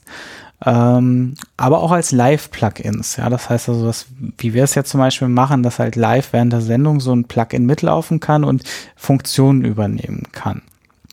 Und Genau, und Studio Link übernimmt halt in dem Fall die Funktion halt, äh, das Audiosignal dann zu übertragen äh, zu einer anderen Stelle und halt auch, wie gesagt, diese anderen Sachen N-1 und äh, kümmert sich um diese ganze Kommunikation. Also jedem Client wird ja auch so eine Telefonnummer, so eine virtuelle Telefonnummer zugewiesen, was im Prinzip nichts, technisch nichts anderes ist, wie man das auch vom normalen Telefon äh, kennen würde. Ich hätte da jetzt auch ein ganz anderes Nummernsystem wählen können und äh, dass man da mit ganz normalen Telefonnummern arbeiten könnte. Das ist eine reine Entscheidungsfrage äh, gewesen. Ähm, so sieht's halt wie eine E-Mail-Adresse aus, ähm, was im Prinzip halt die Möglichkeit bietet, dann auch serverübergreifend ähm, Anrufe durchzuführen. Ich habe das am Anfang nicht verstanden, wie das überhaupt mit, äh, mit der DAW, das speziell ja bei Reaper Ultraschall, wie das überhaupt da zusammenspielt, bis mir irgendwann mal so äh, so ein Bild vor Augen gekommen ist. Also was macht so ein Effektgerät eigentlich? Es nimmt einen vorhandenen Ton, der wird aus der DAW oder also ich habe so ein Mischpult quasi vor Augen gehabt, damals so ein ganz äh, äh, altertümliches Gerät ähm, und äh, nimmt diesen Ton, führt den raus aus dem Gerät, macht damit irgendwas, zum Beispiel ein Hall. Ich habe da, ich kenne noch Hallgeräte mit Magnet, mit Magnetband, wo das Magnetband immer wieder im, im Kreis um den Kopf herumgeführt wurde. Deswegen konnte ich mir das tatsächlich bildlich vorstellen. Und dieses ähm, dann veränderte Signal wird quasi wieder in das, äh, in, in das Mischpult quasi zurückgenommen. Und dann habe ich mir vorgestellt, ihr macht oder du machst oder deine Software macht im Prinzip einen fiesen Trick und gibt nicht genau dasselbe Signal, was rausgegangen ist, wieder zurück, sondern ein anderes. Also es tauscht im Prinzip ähm, äh, den, den Ausgang der wird nicht verändert, sondern der wird durch ein anderes, nämlich durch das Signal der Gegenstelle ersetzt und wieder in das System hineingeführt. Ähm, das ist doch bildlich gar nicht ganz falsch, oder? Mhm. Im Prinzip schon, genau. Das heißt also normalerweise, wenn du so eine Spur anlegst in der DAW, dann hast du halt ähm, dort die Möglichkeit halt dort Plugins hinzuzufügen und in der Regel liegt, liegt auf deiner Spur irgendein Audio-Eingang von außen, also von deinem Audio-Interface oder sowas. Und ähm, dazwischen kann sich meistens halt so ein Plugin schalten, das heißt also zwischen, äh, zwischen dem, was man auf und rausnimmt, aber es gibt halt auch so virtuelle Instrumente und sowas. Und im Prinzip ist Studio Link so ein virtuelles äh, Plugin, was quasi dann den, den Ton äh, annimmt und wieder rausgibt. Und dann wird quasi äh, in Reaper das, was rausgegeben wird, aufgenommen. Was normalerweise andersrum ist. Also normalerweise nimmt genau. man den Eingang auf und nicht den Ausgang, richtig, genau. Ja. Äh, Im Chat kam gerade die Frage auf, ob äh, die Routing-Matrix äh, N-1 macht. Nein, macht sie nicht. Also könnte man machen, war aber zu kompliziert habe ich irgendwann rausgenommen. Das heißt, das Plugin macht tatsächlich auch N-1. Also das macht Ultraschall nicht. Ähm, das macht auch das Plugin. Okay, ich äh, hänge noch ein kleines bisschen an dieser Idee, äh, wir nehmen ein Plugin, ein Effektgerät und verbiegen das so lange, bis es passt. Wer hatte denn diese Idee? Ist das deine Idee, äh, zu sagen, das ist der Eingangskanal, äh, Effektgerät quasi. Wir docken das da an. Wir, wir machen Studio Link so, äh, dass es für die DAW aussieht wie ein Effektgerät. Ich glaube, inspiriert war ich durch das Soundboard, was es da schon zu dem Zeitpunkt gab. Ähm, das heißt, also da habe ich gesehen, okay, ah, okay, die, die lösen das über ein Plugin mit dem Soundboard und da wird dann das Audio und hm, komme ich da auch irgendwie rein und kann ich das auch als Plugin machen? Und das war so die Grundidee dann. Und dann habe ich geguckt, ob das irgendwie machbar ist und mich halt eingelesen, wie man solche Plugins schreibt und ne, die Möglichkeiten betrachtet und versucht irgendwie einen Proof of Concept, also erstmal so ein Versuchsding aufzubauen, ob das überhaupt funktioniert. Und ja, es hat dann relativ schnell, relativ gut funktioniert tatsächlich dann ist der Kreis der Benutzer doch wahrscheinlich explodiert. Also die, die Box herzustellen und zu verteilen, war ja einfach physikalisch aufwendig und begrenzt. Ich glaube, es gibt auch nur, weiß nicht, wie viele Boxen gibt es? 50? Noch weniger? Äh, weniger. Also ich habe hier noch ein paar mehr liegen, die ich hoffe, ich, ich auch irgendwann loswerde. Ähm, das Museum. Das Museum, ja. Aber ja, nee, also das waren vielleicht so 20 oder so maximal. Ähm, und ja, nee, klar. Also dann ist wirklich auch mit der Standalone dann äh, sind die Nutzerzahlen. Also ich habe eben mal reingeguckt. Die Zahlen muss man jetzt mit Vorsicht genießen. Also es sind seit äh, 2016 äh, 20.000 Accounts registriert worden. Krass. Das, äh, Wahnsinn. Das sind aber auch, ich ich kann mir nicht vorstellen, dass das wirklich alles ähm, äh, richtige Accounts sind. Also ich könnte mir auch vorstellen, dass da irgendwelche Crawler oder so mal dabei waren oder irgendwelche Systeme, die sich die Standalone runterladen und ausführen, weil dann wird der Account schon erzeugt. Also das könnte ich mir irgendwie besser vorstellen. Also gehen wir mal davon aus, dass vielleicht so irgendwo, also die Hälfte, denke ich mal, ist eher eine realistischere Zahl als 20.000. Ähm, wirklich. Also, ja, aber trotzdem. Ja, also an den Nutzungszahlen sehe ich halt, dass es so um die, also es muss so um die 1000 aktive Nutzer und Nutzerinnen geben in etwa. Okay. Auf jeden Fall mit der mit der Möglichkeit, das quasi in sein eigenes äh, DAW so einzubauen, ohne dass man jetzt Hardware kaufen muss oder so, ähm, hat sich das logischerweise vervielfältigt und damit aber wahrscheinlich auch die Rückmeldungen von Nutzerinnen und Nutzern, die dann gesagt haben, hier funktioniert was nicht, hier ist was inkompatibel, wir hätten aber gerne noch, dass das auch noch funktioniert und, und so weiter. Also da ist doch dann wahrscheinlich ähm, die Arbeit an diesem Ding plötzlich auch ein bisschen anders geworden, weil eben so viel Rückmeldungen und Wünsche und wie, wie nennt ihr das so schön? Feature Requests äh, bei dir dann aufgelaufen sind. Hm. Klar, das Testen ist natürlich, wenn du, das war auch so, deswegen auch so dieser erste Grundgedanke, das erstmal auf diese Box zu beschränken, weil das ist eine Plattform, die ich dann wieder, wie ich das auch bisher immer kannte, dann unter Kontrolle ja, habe. Ne? Genau. Das heißt also, da, da habe ich nicht, da, da laufen keine Systemupdates, die ich nicht unter Kontrolle habe, da sind halt keine anderen Installationen drauf, die ich nicht unter Kontrolle habe, was ja halt alles bei einem normalen Desktop, Laptop und so weiter der Fall ist. Ne? Also da sind dann Programme, Virenscanner machen mir immer noch das Leben teilweise schwer ähm, und ähm, ja, das ähm, das ist einfach dann natürlich äh, eine ganz andere Umgebung, in der man sich dann plötzlich befindet und wo man natürlich dann auch, wie du sagst, das dann auch mit ganz anderen Nutzungsanfragen dann äh, zurechtkommen muss. Das ähm, das ist tatsächlich gerade auch, weil es dann ja auch drei verschiedene Systeme sind, also ähm, Linux, Windows und macOS, ähm, das dann sogar noch mal mal zwei, weil es halt Plugin und Standalone, die teilen sich zwar sehr viel Code, aber äh, im Prinzip das Testen ist ein ganz anderes, weil es ja auch in ganz anderen Umgebungen dann läuft. Ähm, das heißt, das muss alles auch separat getestet werden und ähm, lässt sich auch schwer automatisieren. Und das macht auch, auch mit einem Großteil der Arbeit aus, die Sachen zu testen und äh, immer wieder zu gucken, wenn es irgendwelche Probleme gibt, das dann zu beheben.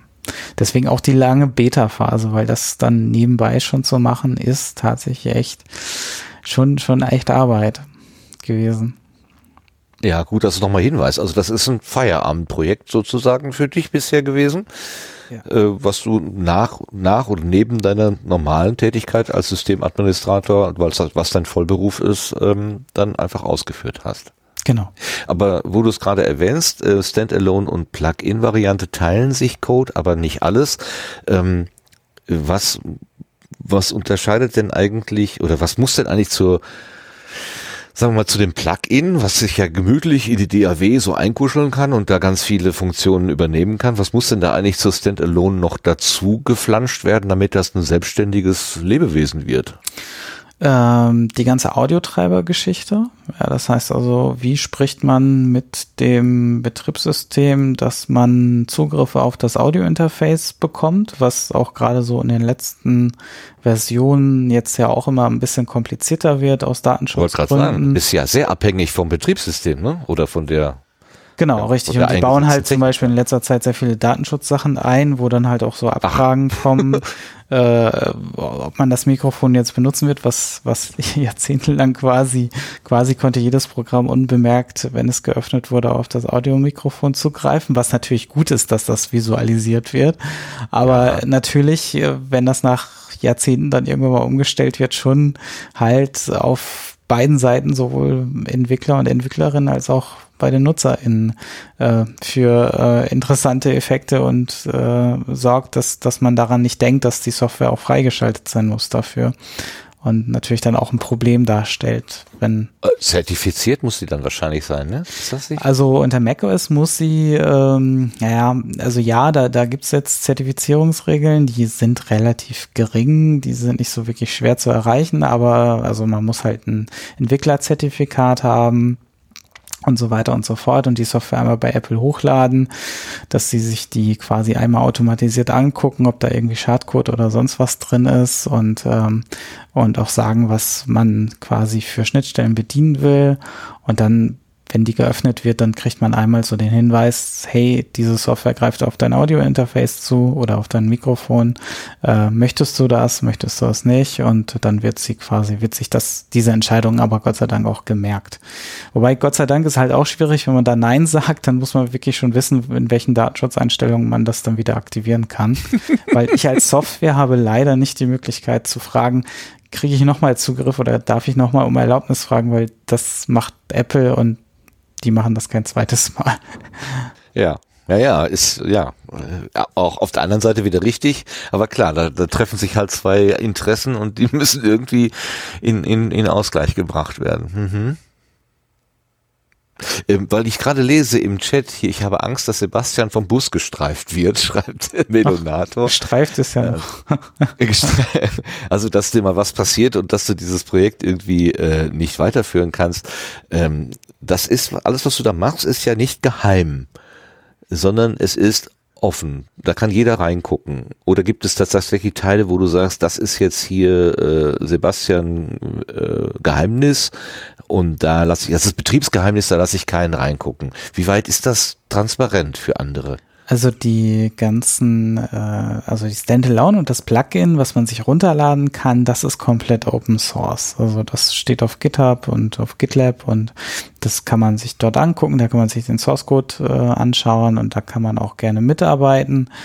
Ähm, das äh, hat leider in den letzten Jahren nicht so geklappt. Also ich, es gab ein paar Ansätze, aber leider nicht so, wie man sich das vielleicht wünschen würde, wenn sowas weiterentwickelt wird. Aber da ist im Prinzip aber die Möglichkeit gegeben, das auch ohne mich irgendwie fortzuführen. Ähm, die Serverseite sieht ein bisschen anders aus. Die basiert zwar auch sehr viel auf Open Source Software, ist aber mh, mm, im Prinzip, ja, ich will jetzt nicht sagen Geschäftsgeheimnis, aber halt es bringt eigentlich nichts, sie so wie sie jetzt ist quasi zu veröffentlichen, weil das müsste dann ja schon so gemacht werden, ähm, dass andere quasi das nach Anleitung aufsetzen können. Und das ist halt auch nochmal ein sehr enormer Aufwand. Und so eine SIP-Infrastruktur ist leider schon recht kompliziert. Aber im Prinzip auch machbar. Das heißt also, wenn jemand sich dann irgendwie so einen SIP-Server hinstellt, könnte er dann mit den Plugins, äh, wenn er die entsprechend äh, etwas anpasst, auch entsprechend arbeiten. Also es wäre jetzt kein Hexenwerk. Mhm, okay. Und der Server ist, du hast das im, im Lautsprecher so schön gesagt, eine Umlenkrolle. das, das, das äh, fand ich sehr griffig, dieses Bild. Ja. Ähm, also, wenn ich jetzt Absender bin äh, und schicke irgendwie, will, will dir auf deine was auch immer, auf deine Box, auf dein Plugin, auf deine Standalone-Variante will, will ich dir was schicken, dann geht das nicht direkt, sondern das geht einmal durch deinen Server hindurch. Es wird also quasi über die Umlenkrolle bei dir äh, durchgeschleift. Das ist wegen der schon vorhin gesagten Zugriffsbeeinträchtigungen, so dass man aus, also es ist einfacher, von mir zu deinem Server eine Verbindung herzustellen, als zum Beispiel jetzt von mir zu Lars. Warum eigentlich? Weil dein Provider, also erstmal gehen dem Provider mittlerweile IP-Adressen aus. Also das ist ja die quasi die Adresse, die eigentlich äh, benötigt wird, um in, im Internet miteinander zu kommunizieren. Ähm, auch wieder kann man sich auch wie eine Telefonnummer dann wieder vorstellen, dass sich Geräte irgendwie miteinander erreichen.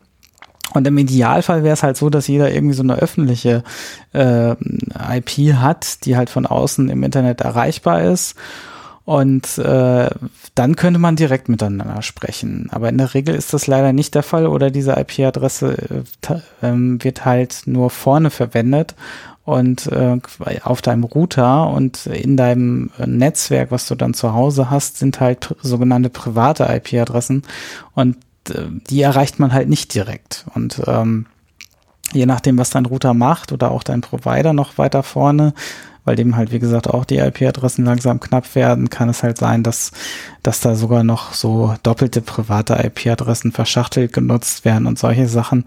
Das heißt, dieser Rückweg, den man dann immer braucht, also raus geht ja immer, aber rein zurück, das mhm. ist halt immer ein bisschen fragil, weil ähm, das merkt sich der Router eigentlich nur so aus Performance-Gründen ähm, und äh, lässt dann nochmal so den Rückweg zu, aber nach einer Zeit macht er halt zum Beispiel wieder diese Verbindung zu und dann kommt man von außen nicht mehr wieder ran. Ne? Und mhm. das äh, ist so ein bisschen die Krux und da ist es dann immer ganz gut, wenn man so einen öffentlichen Server hat, der dann quasi diese Problematik halt nicht hat und halt äh, helfen kann in dem Moment. Mhm. Das heißt, äh, die, die Serververbindung wird nicht ständig gehalten, sondern springt nur ein ist das so? Ja, sie so wird Not? schon ständig aufgefrischt, genau um dieses Verhalten, äh, dieses, sonst könnte der Server ja auch irgendwann kein ähm, Ja. Anruf wieder zu dir signalisieren und ähm, na, ne, also ähm, da gab es in letzter Zeit zum Beispiel auch so den, ähm, äh, den Fall, dass halt bestimmte LTE-Netze ähm, relativ schnell die Verbindungen dann abgebaut haben. Also aktuell liege ich so bei 25 Sekunden, wo ich das immer wieder auffrischen lasse. Ähm, das war vorher auf 60 Sekunden, das hat dann irgendwann nicht mehr so gut funktioniert und der Fall, der dann auftritt, ist einfach, dass man zwar ähm, dann, dann den anderen nicht mehr anrufen kann. Ne? Also dann wird die Verbindung halt nicht signalisiert, dass man jetzt mit jemandem sprechen möchte und das, ähm, ja, das ist dann halt dieser Umstand. Okay, ja, das macht es ja aber irgendwie so ein bisschen auch nachvollziehbar, warum der Server dann doch eine sinnvolle Komponente ist und äh, notwendig ist. Ähm, aber das heißt ja, ähm, dass du da auch eine ziemliche Serverlast die ganze Zeit jetzt schon die äh, äh, ja bereitstellst für im Moment kostenlos, also für uns Benutzer kostenlos.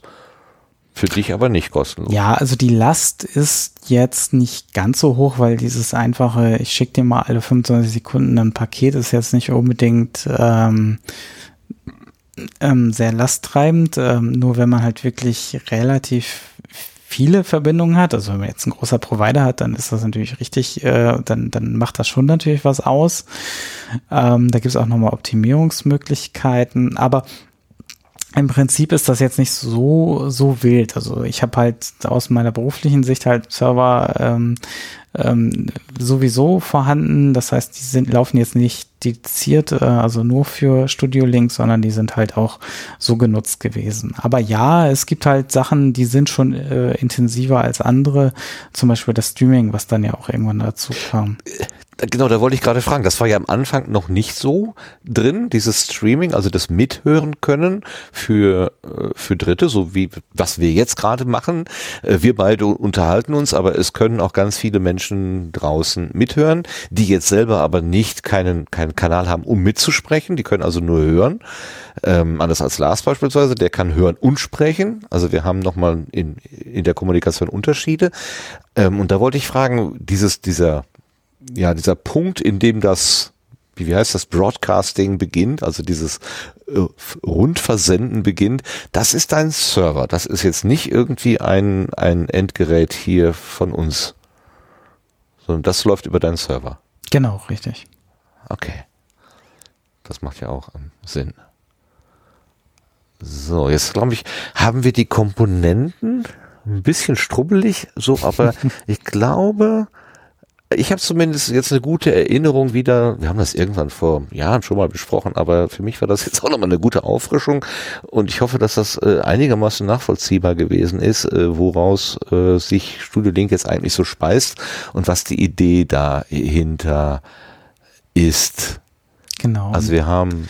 Was, was halt auch möglich ist, äh, was wir in dem Zuge halt noch nicht so äh, nur angesetzt haben, dadurch, dass ich halt auf diese Standards setze, kann man zum Beispiel halt auch in der Fritzbox sich einfach äh, ein ganz normales Nebenstellen-SIP-Telefon anlegen und das in, in Studio Link konfigurieren, diesen Account. Und dann kann man auch ganz normal ins Telefonnetz äh, damit rübergehen äh, und Telefongespräche führen. Das ist äh, dadurch natürlich out of the box mit möglich äh, geworden um das mal nochmal. Bestimmt, äh, wenn man, also ich muss ja gestehen, äh, ich hatte mich vor, vor Jahren hatte ich mich schon mal mit mit äh, dem Begriff SIP beschäftigt und ähm, weiß ja jetzt auch, dass das irgendwie ähm, Session Initiation Protocol bedeutet. Ähm, habe aber im, im Laufe der Zeit habe ich immer wieder ZIP verstanden, was ich ja auch als Kompressionsformat kenne und Kompression und Audio verschicken und so weiter. Für mich, für das war irgendwann war das klar und äh, dann habe ich also immer ZIP äh, verstanden bis ich heute Morgen begriffen habe, dass ja zwischen ZIP und ZIP doch mal noch ein großer Unterschied ist. Ähm, also das ist ungefähr das Niveau, auf dem du mit mir hier redest. Ähm, aber ich weiß, dass der Lars sich schon mit ZIP und Fritzbox mehr in, äh, beschäftigt hat. Kannst du mal deine Erfahrungen schildern, Lars, äh, äh, wie, wie das dir gelungen ist, deine Fritzbox äh, mit Studio Link zu verknüpfen? Äh, wie mir das gelungen ist. Äh, ich bin dem Thread im Sendegate gefolgt. ähm, also es haben sich schon Leute damit beschäftigt und äh, haben das dokumentiert und ich habe das dann nachgespielt. Ähm, und äh, ja, das funktionierte eben sehr erfolgreich und bietet mir die Möglichkeit, ich habe es noch nicht gebraucht, aber es bietet mir die Möglichkeit, ein Telefonat auf eine meiner ISDN-Nummern sozusagen zu legen. Also ich habe fünf Rufnummern mit meinem Anschluss. Ähm, also Pseudo-ISDN, sagen wir es mal so. Und ähm, ja, ich kann dann eben eine dieser Rufnummern, äh, wenn die angerufen wird, dann sehe ich im Studio-Link einen eingehenden Anruf, als würde mich ein anderes Studio-Link anrufen, wie, wie, wie, beim Podcasten. Und dann ja. kann ich einfach dieses Telefonat so führen, als würde ich jetzt einfach mich mit jemand anders mit Studio Link verbunden haben. Äh, und hat dann eben den, das hat dann eben den Vorteil, dass falls ich es mal brauche, wenn man mal Reisekosten sparen muss oder, oder äh, jemand ist wirklich sehr sehr weit weg oder man möchte ein kurzfristiges Telefoninterview führen oder so, dafür habe ich mir das eingerichtet, um diese Möglichkeit zu haben, dass ich sage, ich möchte für meinen Podcast zur Not auch mal ein Telefoninterview machen können, dann kann ich es direkt in der DAW, also in Ultraschall oder ja, Ultraschall äh, oder eben auch Hindenburg mitschneiden. Ah, aber du kannst nur angerufen werden. Du kannst es nicht aus. Nee, nee, nee, ich kann auch rauswählen. Aha. Dann gibst du einfach da äh, in das Feld, wo wir normalerweise die Studio-Link-Nummer eingeben, gibst du dann einfach die normale Telefonnummer ein? Das ist jetzt eben her, aber Sebastian, das ist so, ne? Richtig, es taucht dann ein zusätzliches Feld auf, wo du quasi auswählst, mit welchem Account du rauswählen willst. Also ob du mit dem Studio-Link halt dich äh, mit einem anderen Studio-Link verbinden willst oder ob du halt über diesen Fritzbox-Account rauswählen kannst. Also den Unterschied muss man ja einmal an der Stelle machen, äh, damit Studio-Link weiß, worüber du jetzt raus willst und das kann man einfach rauswählen in so einem Drop-Down-Menü und dann wählt man quasi ganz normal mit einer Telefonnummer raus. Was ich jetzt noch nicht implementiert habe, ist halt so ein richtiges Tastenfeld, dass man vielleicht so auch Telefonanlagen äh, oder sowas oder irgendwelche ähm, äh, Schleifen oder sowas dann sich da weiterhangeln kann. So, so ähm, das, das wäre aber technisch machbar. Also die Funktionen sind da, sie sind halt nur nicht so gesehen äh, im User Interface vorhanden, dass man das auch damit dieses Tonwahlverfahren, was man dann drücken Sie jetzt die Eins oder sowas machen kann. Wow, jetzt bin ich aber gerade doch ein bisschen geplättet. Soweit äh, hatte ich das äh, Projekt doch noch nicht verfolgt, muss ich gestehen. Wobei, mir fällt spontan ein, ich habe vor ein paar Tagen gesehen, da hatte sich jemand ein Mobiltelefon gebastelt mit Wählscheibe drauf. Das wäre doch auch cool, wenn du eine Wählscheibe, wo man richtig noch so richtig dran drehen kann, äh, zum Eingaben, zur Eingabe von Nummern benutzen könntest. Aber gut, das ist nur eine kleine äh, verrückte Neben Nebengeschichte. Also, äh, es ist aus einer Idee, die Tim Pritlaff irgendwann mal im Jahr 2000 und, was haben wir gesagt, 13 war das, ne? Mhm. Äh, in die Welt gepustet hat, inzwischen doch ein ziemlich großes Ding geworden, was man sogar ähm, mit seiner Telefonanlage verknoten kann und vielleicht sogar Auslandskorrespondenten oder so Gespräche für große Radio, Rundfunkanstalten äh, durchaus möglich äh, macht. Und ich habe auch schon Fotos gesehen, wo Studio Link in große ähm, Studiopulte irgendwie mit eingebaut worden sind. Da gab es mal so ein, so ein ikonisches Bild, da hatte jemand so eine ganze Leiste von, von Knöpfen und ein Knopf war mit Studio Link beschriftet. Das sah sehr gut aus. Kannst du dich noch erinnern, das Bild? Mhm. Ja, das müsste von Sascha gewesen sein. Ähm, ja. Also einen anderen Sascha, nicht den Sascha Hiller. Ja, ja, ja, ja. Chat, äh. Ja, ja, das ist, äh, genau, das ist aus einem freien Radioprojekt oder ähm, einem Radioprojekt, genau. Hm? So, das heißt, du hast also Anwenderinnen und Anwender in der Podcast-Welt, aber auch in der professionellen Welt. Und wir sind noch immer in der Beta-Phase. Die ist jetzt äh, dann, ähm, wie, wie, wie, wie lang ist die Beta-Phase jetzt? Ja, ich, also es hing halt an der Beta-Phase, hing halt immer so mit dran. Während der Beta-Phase ist es kostenlos. Das heißt also für mich ja, ja. war das Ende der Beta-Phase auch daran halt geknüpft so ein bisschen, damit ich diesen, äh, ja, dass ich da halt äh, Wortlaut halte und äh, ja, dementsprechend war es dann immer in der Beta-Phase, auch wenn es, denke ich mal, immer wieder doch äh, wesentlich stabiler läuft, ähm, als ähm, dass man vielleicht so von Beta-Software normalerweise gewohnt ist, ja.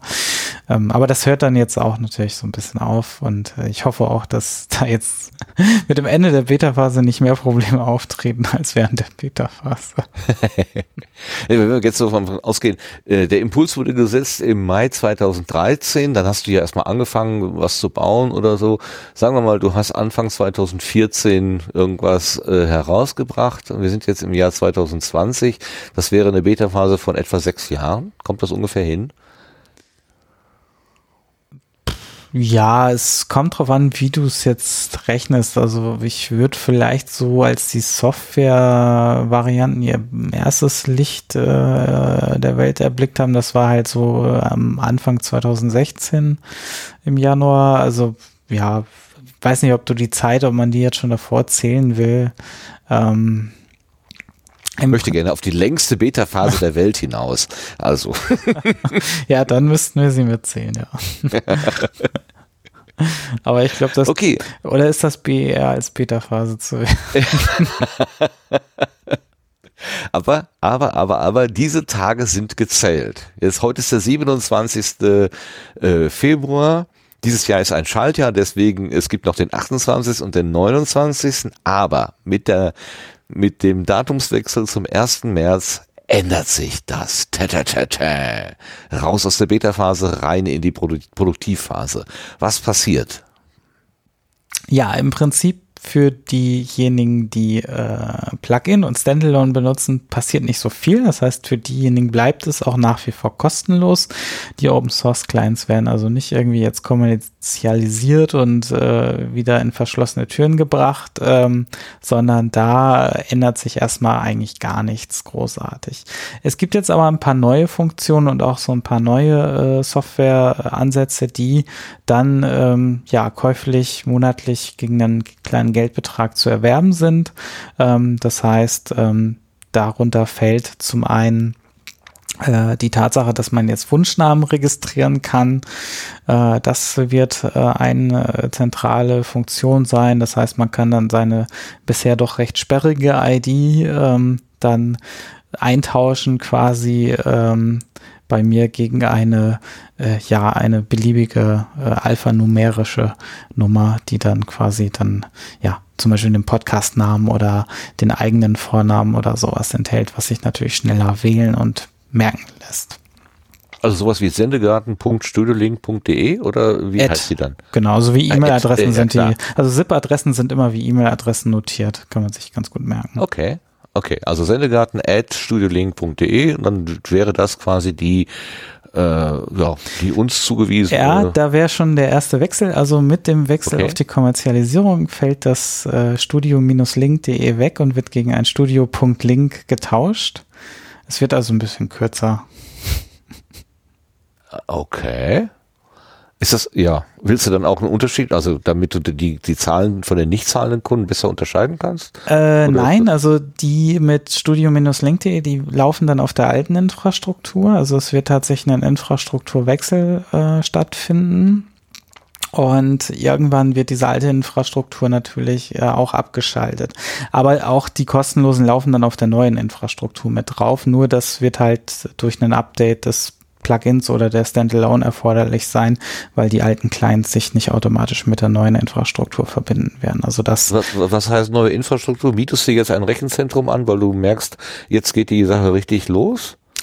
Äh, nee, ich nutze einfach die Gelegenheit, alles einmal äh, nochmal von Grund auf zu bauen, halt auf neuen Systemen von mir, so dass ich auch alte Systeme wieder abschalten kann und jetzt auch nicht migrieren muss oder sowas. Ähm, das ist eigentlich auch ganz, ganz praktisch an der Geschichte. Ähm, und ähm, wie gesagt, es gibt auch ein paar technische interne Neuerungen, höhere Verschlüsselungsstandard und sowas, die das auch einfach erforderlich machen, dass die neuen Standalone-Version, die ich jetzt am Wochenende release, dann mit den alten nicht mehr sprechen können. Äh, das ähm, wird dann zum ersten Mal in der Zeit, wo ich das rausgebracht hat, zum ersten Mal so ein gezwungener ähm, ja, Wechsel sein, leider, der sich nicht vermeiden lässt. Aber wie gesagt, das wird zum einen an der Adresse erkennbar sein und äh, die alte Infrastruktur wird jetzt auch nicht gleich morgen abgeschaltet. Das heißt also, man kann da in Ruhe warten, bis man dann ähm, Zeit dafür hat. Okay, also eine nennenswerte Benutzerverwaltung habe ich ja bisher eigentlich noch nicht wahrgenommen. Ich habe mich einfach verbunden, also dadurch, dass ich die Sache in Betrieb genommen habe, hast du mir irgendwie eine Nummer zugewiesen und mit dieser Nummer konnte ich also mich verbinden mit, mit, mit anderen Stellen. Wenn ich jetzt quasi zahlender Kunde werde, vermutlich bekomme ich doch so eine Art Benutzerkonto dann bei Studio Link. Genau, also für die kostenlose Variante ist es nach wie vor so. Also jeder Client kriegt immer eine automatische Nummer zugewiesen. Ähm, da ändert sich nichts dran, außer das Namensschema, wie eben schon genannt, dass das halt dann irgendwann jetzt studio.link heißen wird und dass die leider dann nicht mehr mit studio-link.de Adressen äh, sich verbinden können. Ähm, und äh, genau, wenn man dann diese Zusatzfunktion nutzen wird, dann brauche ich natürlich, äh, dann muss man sich bei mir registrieren, richtig. Na, weil da muss dann ja auch, da ist dann ja auch Geld im Spiel und äh, da will man sich auch ordentlich authentifizieren, denke ich mal, äh, damit das niemand anderes nutzen kann. Okay, ich habe jetzt so ein Konto eingerichtet und werfe dir Geld zu und du gibst mir dafür einen Wunschnamen. Das ist schon schön, aber ich vermute, da ist noch mehr. Genau. Ähm, eine Funktion, die tatsächlich von der Beta-Phase dann in eine in die kostenpflichtige Variante gehen wird, ist dann zum Beispiel das Livestreaming. Also ich hatte es eben schon angesprochen, das ist wirklich so der Kostenpunkt, der halt wirklich wesentlich mehr Infrastruktur kostet, weil das natürlich auch potenziell ähm, so ein Stream halt mehr von mehr als jetzt eine Handvoll Personen gehört werden kann äh, und dann halt auch ein bisschen mehr Traffic verursacht. Aber auch das ist noch nicht ganz so schlimm. Das Schwierige ist halt, das kostet halt teilweise äh, CPU vor allem ähm, halt das Umkodieren und so weiter und so fort auf dem Server, was ich halt bisher nicht mache. Äh, wie gesagt, wenn man untereinander telefoniert, dann schiebe ich halt nur die Pakete hin und her, die wir eben hatten, aber da muss ich diese dann wirklich auf dem Server für das Streaming auspacken, wieder einpacken, umkodieren und solche Geschichten und das ist ähm, äh, ja, das skaliert halt preislich nicht so gut, als wenn man einfach nur irgendwie Vermittler spielt. Und deswegen ist das eine Funktion, die dann mit in die kostenpflichtigen Varianten reingekommen ist. Okay, Wunschname und Streaming. Und alle guten Dinge sind drei, da ist bestimmt noch mehr. Ja, also das ist schon das kleinste Paket. Ähm, und ähm, Ach ja, du hast ja Pakete geschnürt. Genau. Äh, dann müssen wir das vielleicht mal ein bisschen aufdröseln. Jetzt ich genau, das ist, ähm, das ist dann das kleinste Paket, wo das mit dem Wunschnamen drin ist. Ein bis vier Euro pro äh, registrierten Client wird das dann also einfach gerechnet. Also wenn ich jetzt irgendwie zwei Rechner habe mit zwei Clients, dann wären das halt zwei Euro, ähm, von denen ich dann auch jeweils streamen könnte. Äh, beziehungsweise wenn ich jetzt wirklich nur einen Rechner habe, dann ist es halt auch nur ein Euro äh, pro Monat. Ähm, das nächste Paket fängt dann an mit der Funktion ähm, Quick Web, beziehungsweise fünf registrierten Clients. Also das äh, zieht sich so ein bisschen durch die Pakete mit durch, dass halt auch die Anzahl der Clients, die äh, verwaltet werden können. Also ein Client ist halt immer entweder Standalone oder Plug-in, äh, beziehungsweise in den höheren Paketen auch die äh, mobilen Varianten. Ähm, und ja, da sind dann drei Streams drin, also in dem einfachen war jetzt nur ein Stream drin und ähm, wir nennen sie mal beim Namen Basic, Standard und Pro. Genau. Also Standardpaket, M, S und L. Genau, Basic nee, wäre, genau, Basic, Basic wäre ein, ein Wunschname beziehungsweise ein bis vier Wunschnamen, dementsprechend ein bis vier Euro im Monat.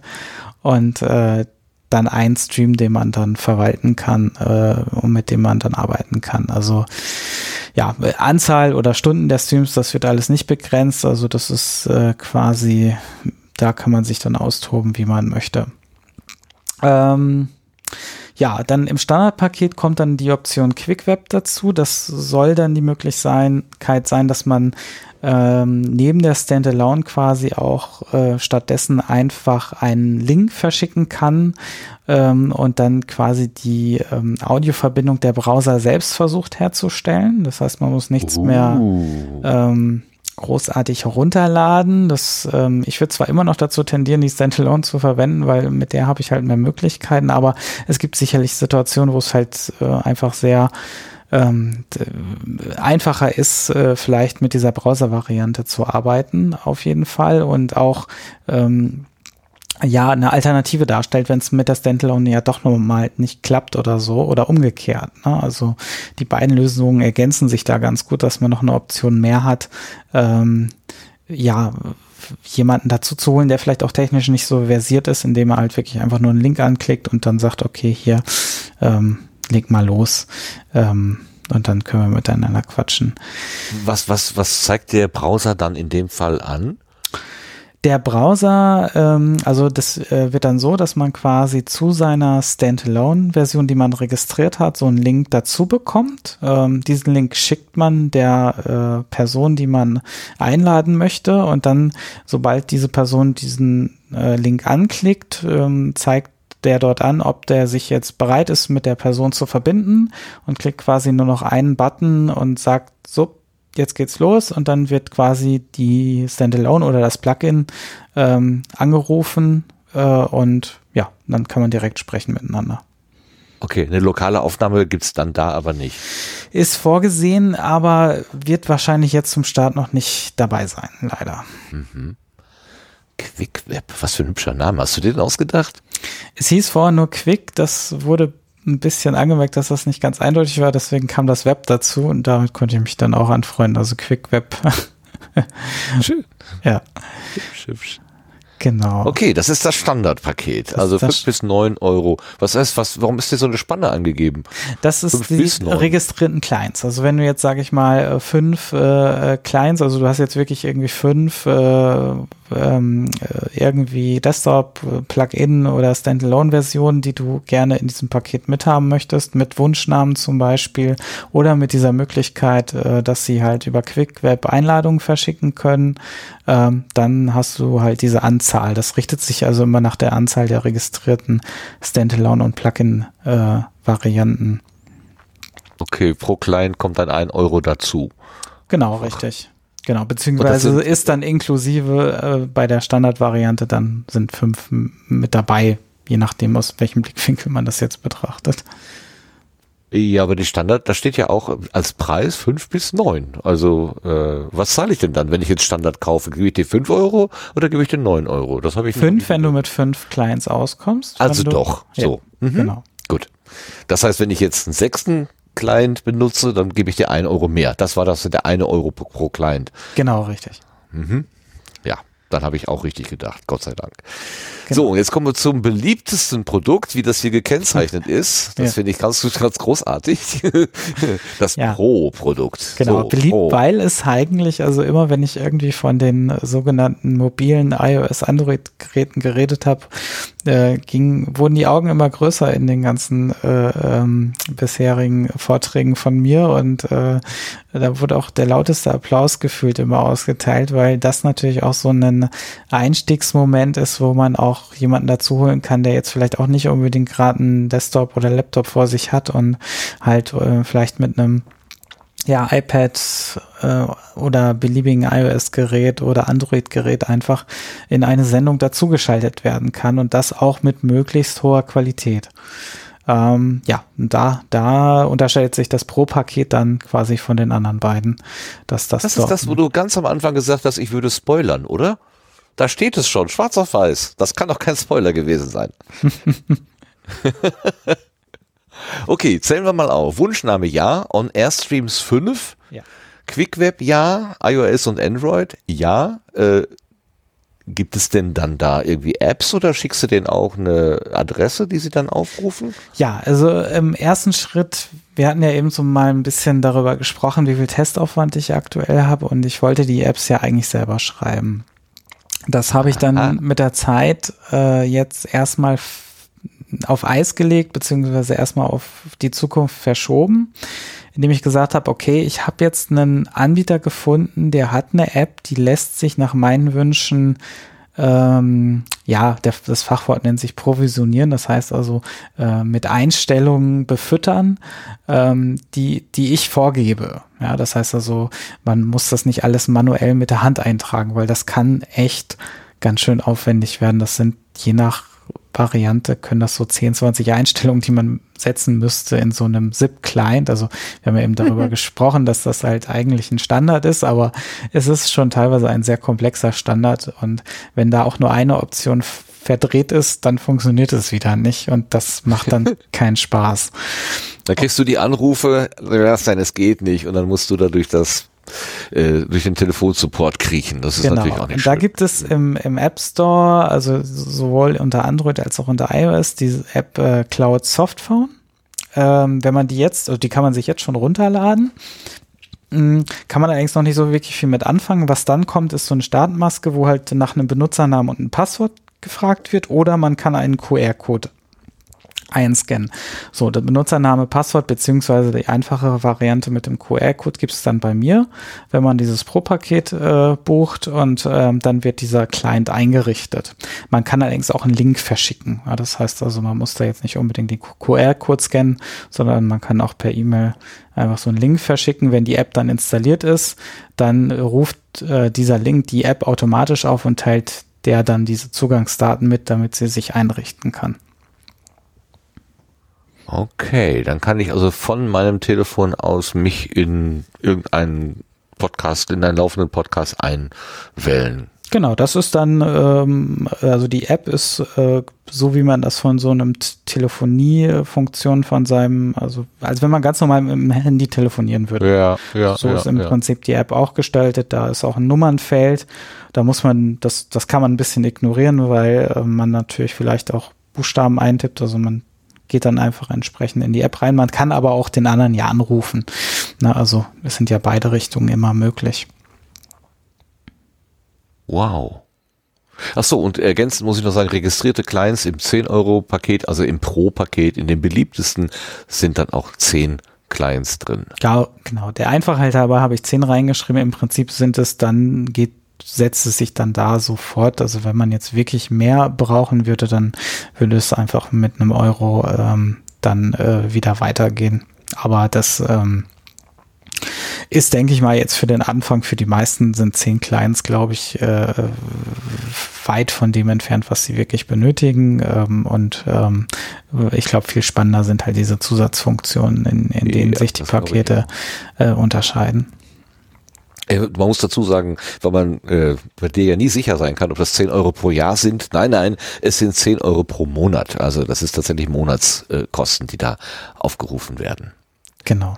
Und darunter steht es halt auch nochmal, also diese ganzen Funktionen wie Mehrspuraufnahme, ich kann äh, die Anzahl der Teilnehmer ist halt eine technische Grenze lokal mit der Standalone und so weiter. Daran ändert sich nichts, also das bleibt so.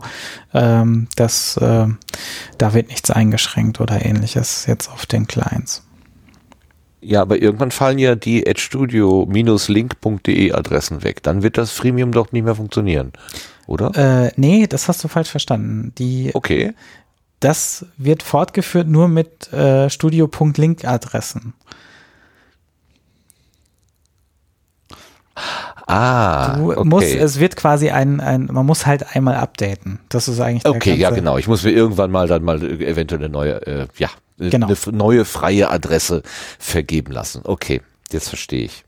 Nur die, ähm, äh, die Universen, die sind nicht kompatibel. Also die studio-link.de äh, Adressen Ja, können also- nicht die studio.link-Adressen anrufen. Können sie schon. Es, es kommt dann nur eine Fehlermeldung, die heißt Call not acceptable. Das liegt halt daran, weil halt die ähm, Verschlüsselungsstufe eine Ecke höher ist und das können die alten Clients leider nicht. Ähm, und ich habe jetzt, also ich nutze jetzt quasi die Umstellung auf das kostenpflichtige Modell, diesen Bruch einmal durchzuführen. Den habe ich eigentlich schon relativ lange geplant, nur wollte ich das auch nicht unbedingt, wollte ich das schon ein bisschen vermeiden, dass sich dass die Studio Link Versionen untereinander inkompatibel werden. Ähm, das wird damit letzt leider einmal quasi passieren, dass man einmal updaten muss. Was man allerdings sowieso äh, gerne tun sollte, weil natürlich jede Version auch Bugs verbessert. Äh, Bugs verbessert, ja. Ähm, äh, ja, außerdem machen Update ja Spaß. Also da kann ich ja sowieso nur jedem empfehlen. genau. Und Das wenn irgendwo ein Problem auftritt, dann immer gerne melden. Also ähm, ich bin da wirklich der Letzte, der dann wirklich nicht hilft, auch wenn ich da eben gesagt habe, ich fühle mich auf dem Server wohler. Ähm, das, ähm, ich mache das schon sehr gerne. Es ist halt nur eine andere zeitliche Einteilung und ähm, ähm, ja, ich denke, da findet man aber irgendeinen Weg, dass ich mir das angucken kann.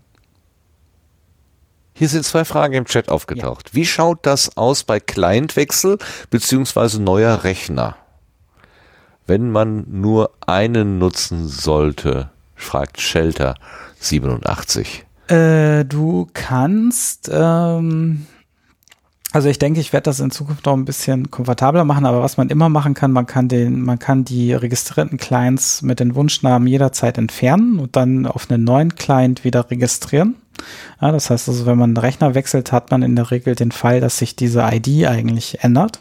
Das heißt, äh, ja, das kann man einfach selber dann im Webinterface entsprechend umstellen. Ähm, in der Zeit wird jetzt wahrscheinlich niemand darauf warten, den eigenen Wunschnamen zu äh, kapern, in dem Moment, wo man kurz auf Löschen und wieder hinzufügen geht. Also das kann man dann relativ bequem selber machen. Okay, das klingt ja einfach. Und wie sagt mein Gesprächspartner an, dass er ein Client aus meinem Paket ist? fragt der Mailonator. Der Satz ist, glaube ich, ein bisschen äh, abgebrochen irgendwie. Wie sagt mein Gesprächspartner an, dass er ein Client aus meinem Paket ist? Also die Gesprächspartner müssen nicht deinem Paket hinzugefügt werden. Äh, das ist eigentlich nur der Fall, wenn du ihm auf deine Kosten Wunschnamen verpassen möchtest. Ansonsten können die ja auch mit der Nummer ganz normal oder du gehst halt übers Telefonbuch, was integriert ist in die Standalone. Ähm, ähm, denn dementsprechend also man kann andere Personen natürlich damit verwalten, weil man dann braucht nur die Nummer, aber ähm, das muss nicht passieren. Ne? Das macht man vielleicht so unter sich, wenn man jetzt irgendwie einen, eine Podcast-Gruppe ist, dann kann man sich natürlich, aber daran ist nicht gebunden, ob man miteinander telefonieren kann. Es ist wirklich nur diese, bei diesen Wunschnamen geht es halt wirklich nur darum, äh, dass dieser Wunschname registriert ist. Äh, jetzt habe ich, hab ich gerade den, den Halbsatz, glaube ich, nicht ganz begriffen. Ich könnte für jemand anderen einen Wunschnamen einrichten? Könnte ich für Lars den Wunschnamen Waffelmeister einrichten? Oh! Ja, wenn, du, wenn, er, wenn er dir seine ID gegeben hat, ja, dann könntest du das tatsächlich machen.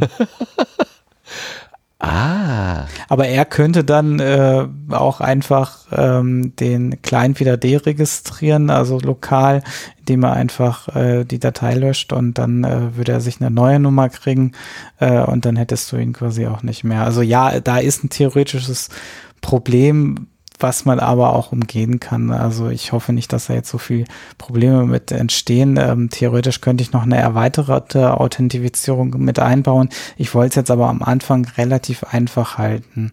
Aber ja, ist ein theoretisches äh, Ding, dass man natürlich anderen einfach gezwungenermaßen Adressen zuweisen kann. Das äh, ginge tatsächlich. Äh, jetzt nochmal bitte vom, vom äh vom, von, vom Prozess her. Also ich, wenn ich jetzt ganz, wenn ich mit Studio Link noch nichts zu tun gehabt habe, dann hole ich mir erstmal ein Studio Link, äh, quasi ein Freemium.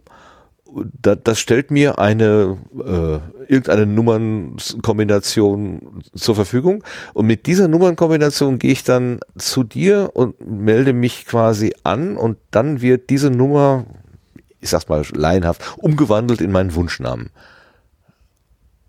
Oder ist der Weg doch ein anderer? Nee, richtig, genau. Du, nein, du meldest dich ganz normal mit E-Mail-Adresse und Passwort an. Also du ähm, registrierst dich einmal mit deiner E-Mail-Adresse ja. und deinem Passwort. Dann kommt dort ein, äh, ähm, ein Menüpunkt, der heißt Clients und da kannst du quasi deinen Client verlinken, nennt sich das ganze weitere. Und dort trägst du dann diese ID ein, die du gerne in einen Wunschnamen, äh, mit einem Wunschnamen belegen möchtest. Aha, die ID habe ich ja schon, dadurch, dass ich überhaupt mit StudioLink gearbeitet habe. Ja, und dafür, dass du dafür auch Geld mhm. zahlst, ist der Spaß dann vielleicht auch irgendwann zu teuer, wenn man da anfängt, anderen Leuten irgendwelche Wunschnamen zuzuweisen. Also ja, und dadurch, dass ich auch Personen kenne, also wenn sowas natürlich passiert, dann ist das eigentlich nicht äh, Fair Use und das äh, könnte dann natürlich auch irgendwann, wenn das exzessiv genutzt wird, um andere zu, ähm, äh, zu ärgern, ähm, eigentlich auch zum Ausschluss führen. Also da würde ich dann schon verwarnen, wenn, wenn solche Sachen auftreten. Ähm, also da sollte man jetzt nicht unbedingt versuchen, zu viel Schabernack zu schreiben. Ähm, ansonsten muss ich das Ganze etwas komplizierter gestalten, indem man das nochmal gegenverifiziert, was ich jetzt erstmal eigentlich vermeiden wollte, um das jetzt nicht zu komplex zu machen. Okay, machen wir nicht, machen wir nicht. Wir sind ja alle ganz, ganz brav. Obwohl, hm, die ID wird, nein, nein. Äh, wird umgewandelt. Das ist richtig. Also Sascha schreibt gerade, ob die nur umgewandelt wird oder ob das ein Alias ist. Sie wird effektiv äh, umgewandelt, richtig. ja, die Waffelmeister.studio.link steht schon da. Herrlich. Großartig. Naja. Und die nimmt mir keiner weg jetzt hier. Soll ich sie dir schon mal vorbelegen bis Sonntag? Oh, ich bitte darum, ja. oh, das muss ich mir notieren. Ich habe heute schon äh, Adressen vorregistriert, die ich selber brauche und ähm, das kam mir dann auch so die Idee, so Moment, ich sollte mal so langsam anfangen, meine eigenen Adressen schon mal zu sichern. Okay, ja, der, der Podcast Das heiße Eisen könnte natürlich auch Waffelmeister beanspruchen, wer weiß. Aber die können sich auch das heiße Eisen nennen. Ne? Macht ja eigentlich auch mehr Sinn, dass der Podcast äh, erreicht, also dass der Name, dass die Adresse schon irgendwie mit dem Podcastnamen in Verbindung steht. Aber sollen die Leute machen, wie sie wollen. Hauptsache, es funktioniert irgendwie. Ja, jetzt, Jetzt kommen jetzt, jetzt schon weitere- viele. Also ich, der Namenskreis ist relativ, äh, also ich glaube nicht, dass jetzt zu Beginn so viele Wunschnamen äh, dann, die werden schon alle frei sein und wenn es da irgendwelche Probleme gibt, auch namensrechtlicher Natur, könnt ihr ja kurz mich anschreiben, dann schaue ich mal nach, ob das ein berechtigtes Interesse war oder ob da jemand wirklich nur versucht hat, ähm, ähm, das äh, zu äh, jemanden zu ärgern. Ja, für mich bitte MIN-korrekt ja, blockieren. genau. Ja. Dann wird auch der, der Schwarzhandel getrieben mit den Adressen. Genau, dann geht das mal richtig los hier. Metaebene. ja. Das wurde im Lautsprecher schon 2016 hast du das schon vorgeschlagen, dass es nach Metaebene heißen könnte dann. Das war auch witzig. Ja. Äh, was erwartest du denn jetzt? Was, was passiert am 1.3.? Jede Menge, äh, gut, jede Menge äh, Konten werden eröffnet werden und Geld wird zu dir fließen. Aber das ist ja nicht alles. Was passiert noch?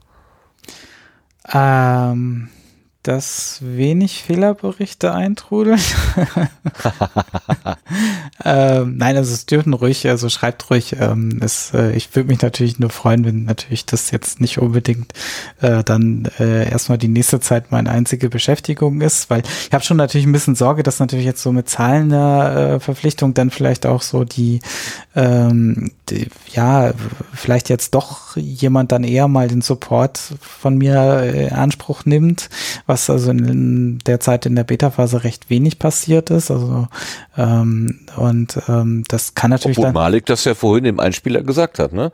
Er, ist er, er hat dich so auf den Anspruch genommen, dass es schon fast peinlich war.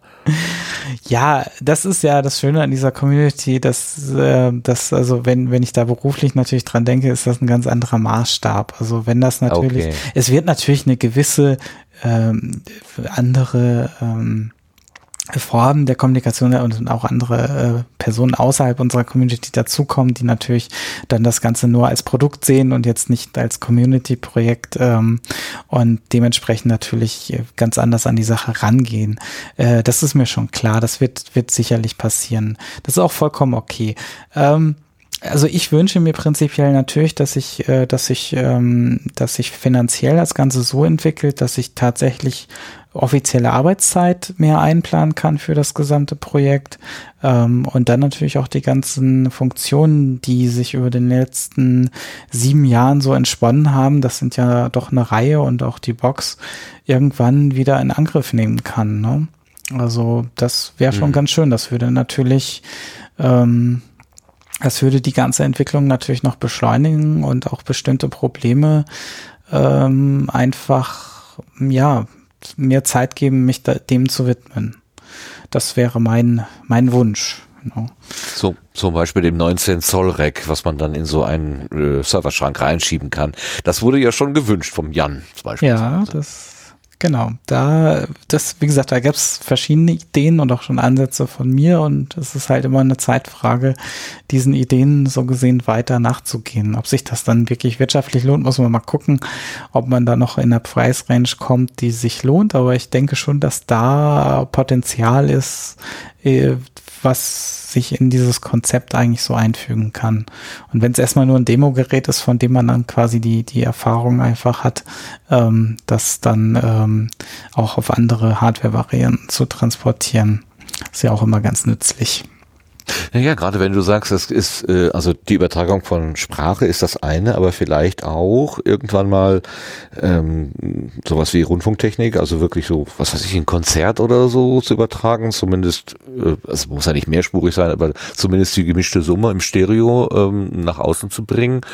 Ähm, das ist ja jetzt wahrscheinlich dann auch nicht mehr so weit weg. Ne? Also Nö, also technisch ist das, also es ist auch auf meiner To-Do-Liste, diese Rundfunkanstalten, das kam ja auch aus dem Gespräch, was Holgi angesprochen hat, die verwenden halt auch SIP und die haben halt diese Audio-Codex und äh, ähm, das wird auch schon teilweise die Software, die, also ich nutze ja auch Open Source Software, auf die ich wiederum weiter aufbaue, wie ich das schon gesagt habe. Also es ist BearZip in dem Fall.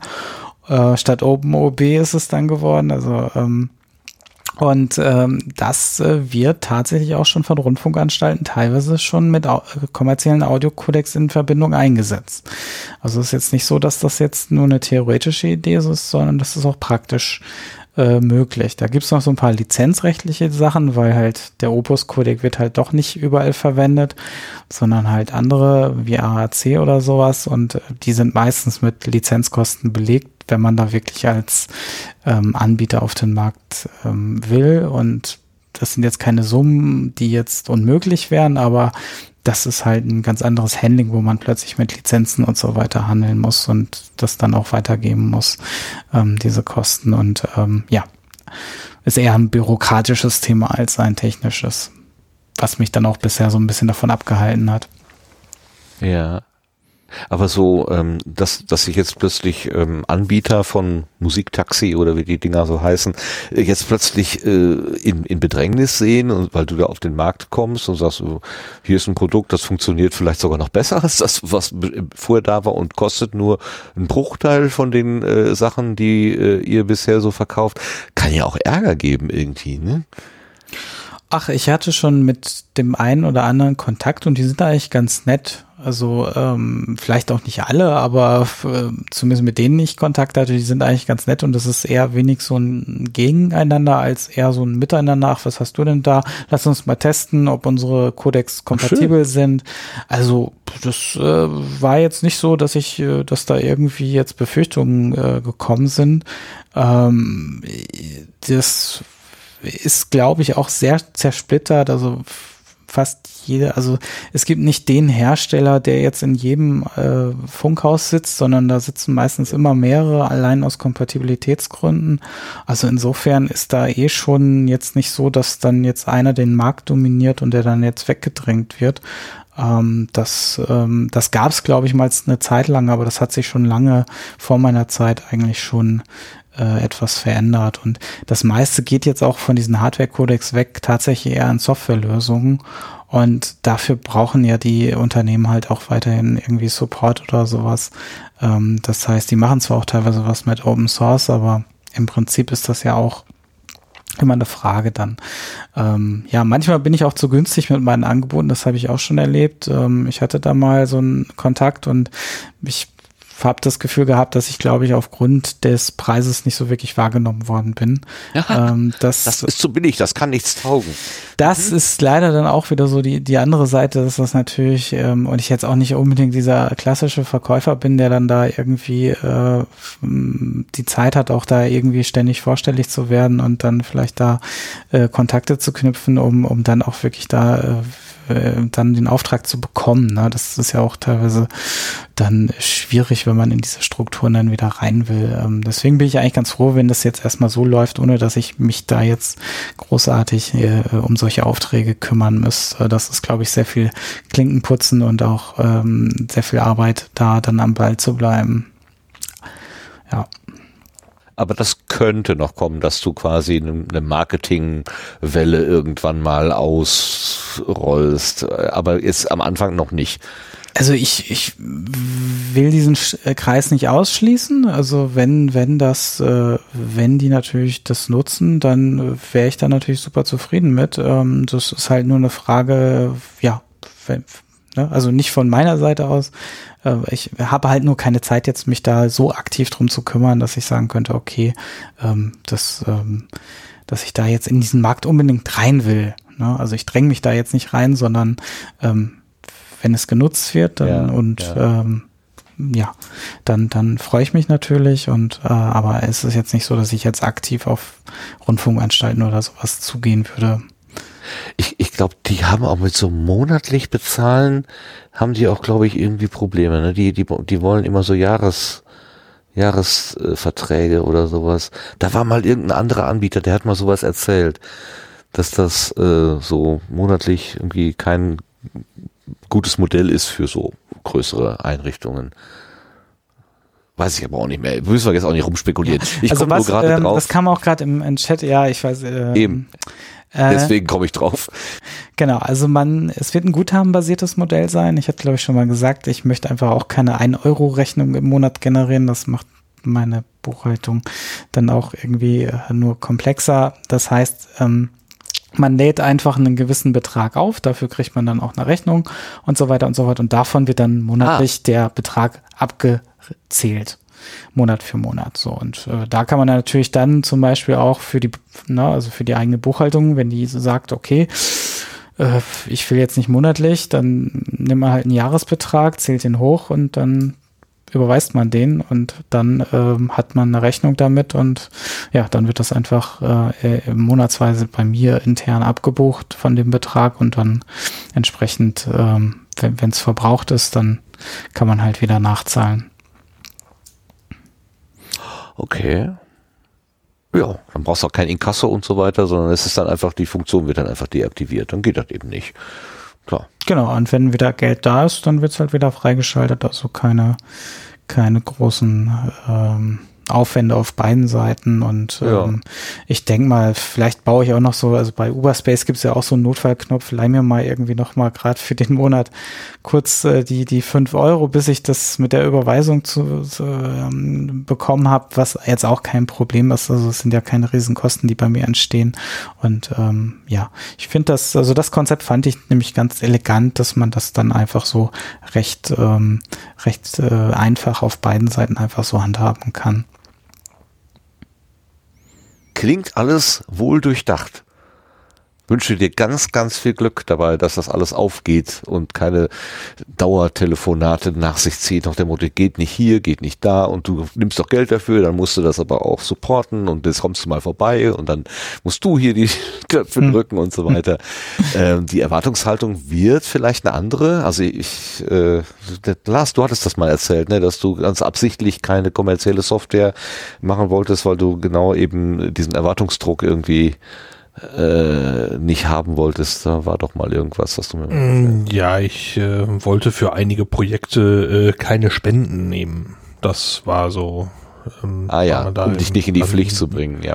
So in der Art. Ähm, jetzt ist es ja so, äh, das war eben auch im Zusammenhang mit meinem, meinem Auf-Distanz-Podcast. Äh, ähm, man kann ja spenden und bislang hat sich das nicht, äh, haben sich die Befürchtungen nicht bewahrheitet. Also von daher ist das schon mal schön. Aber ähm, ich bin eben auch kein Unternehmen oder so. Das äh, ne? Ja, der Weg von, von di- dir in, in zu einem, zu einem Vermarktungsprodukt und der Weg von, von Sebastian ist natürlich ein, ein anderer, weil Sebastian ohnehin Genau. schon Dienstleistungen anbietet und jetzt hat er ein Produkt mit Dienstleistung. Ähm, das ist ja nicht mehr so großartig anders. Also fühlt sich für dich wahrscheinlich, Sebastian, nicht so, so neu an, oder? Ja, es hat sich halt, ähm, also Studio Link, da es halt sehr viel in der Freizeit lief, ist es natürlich schon so eine Umstellung, wenn das jetzt mehr so ins Geschäftliche geht, ähm, weil, ähm, ja, wie du schon sagst, die Erwartungshaltung ist dann halt eine andere, was auch vollkommen okay ist, klar.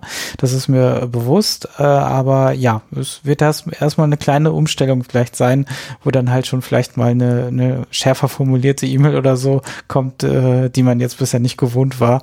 Ähm, das äh, wird dann schon äh, spannend, aber ich denke, das wird sich auch äh, alles im, im Rahmen halten und ähm, schon gut werden. Aber jetzt mal, mal, mal sowas wie sowas wie Produkthaftung oder so. Stell dir mal vor, das Neujahrskonzert würde jetzt per Studiolink übertragen. Also von der, von der Aufführung zum, zum Sender und von da aus geht's dann in die weite Welt.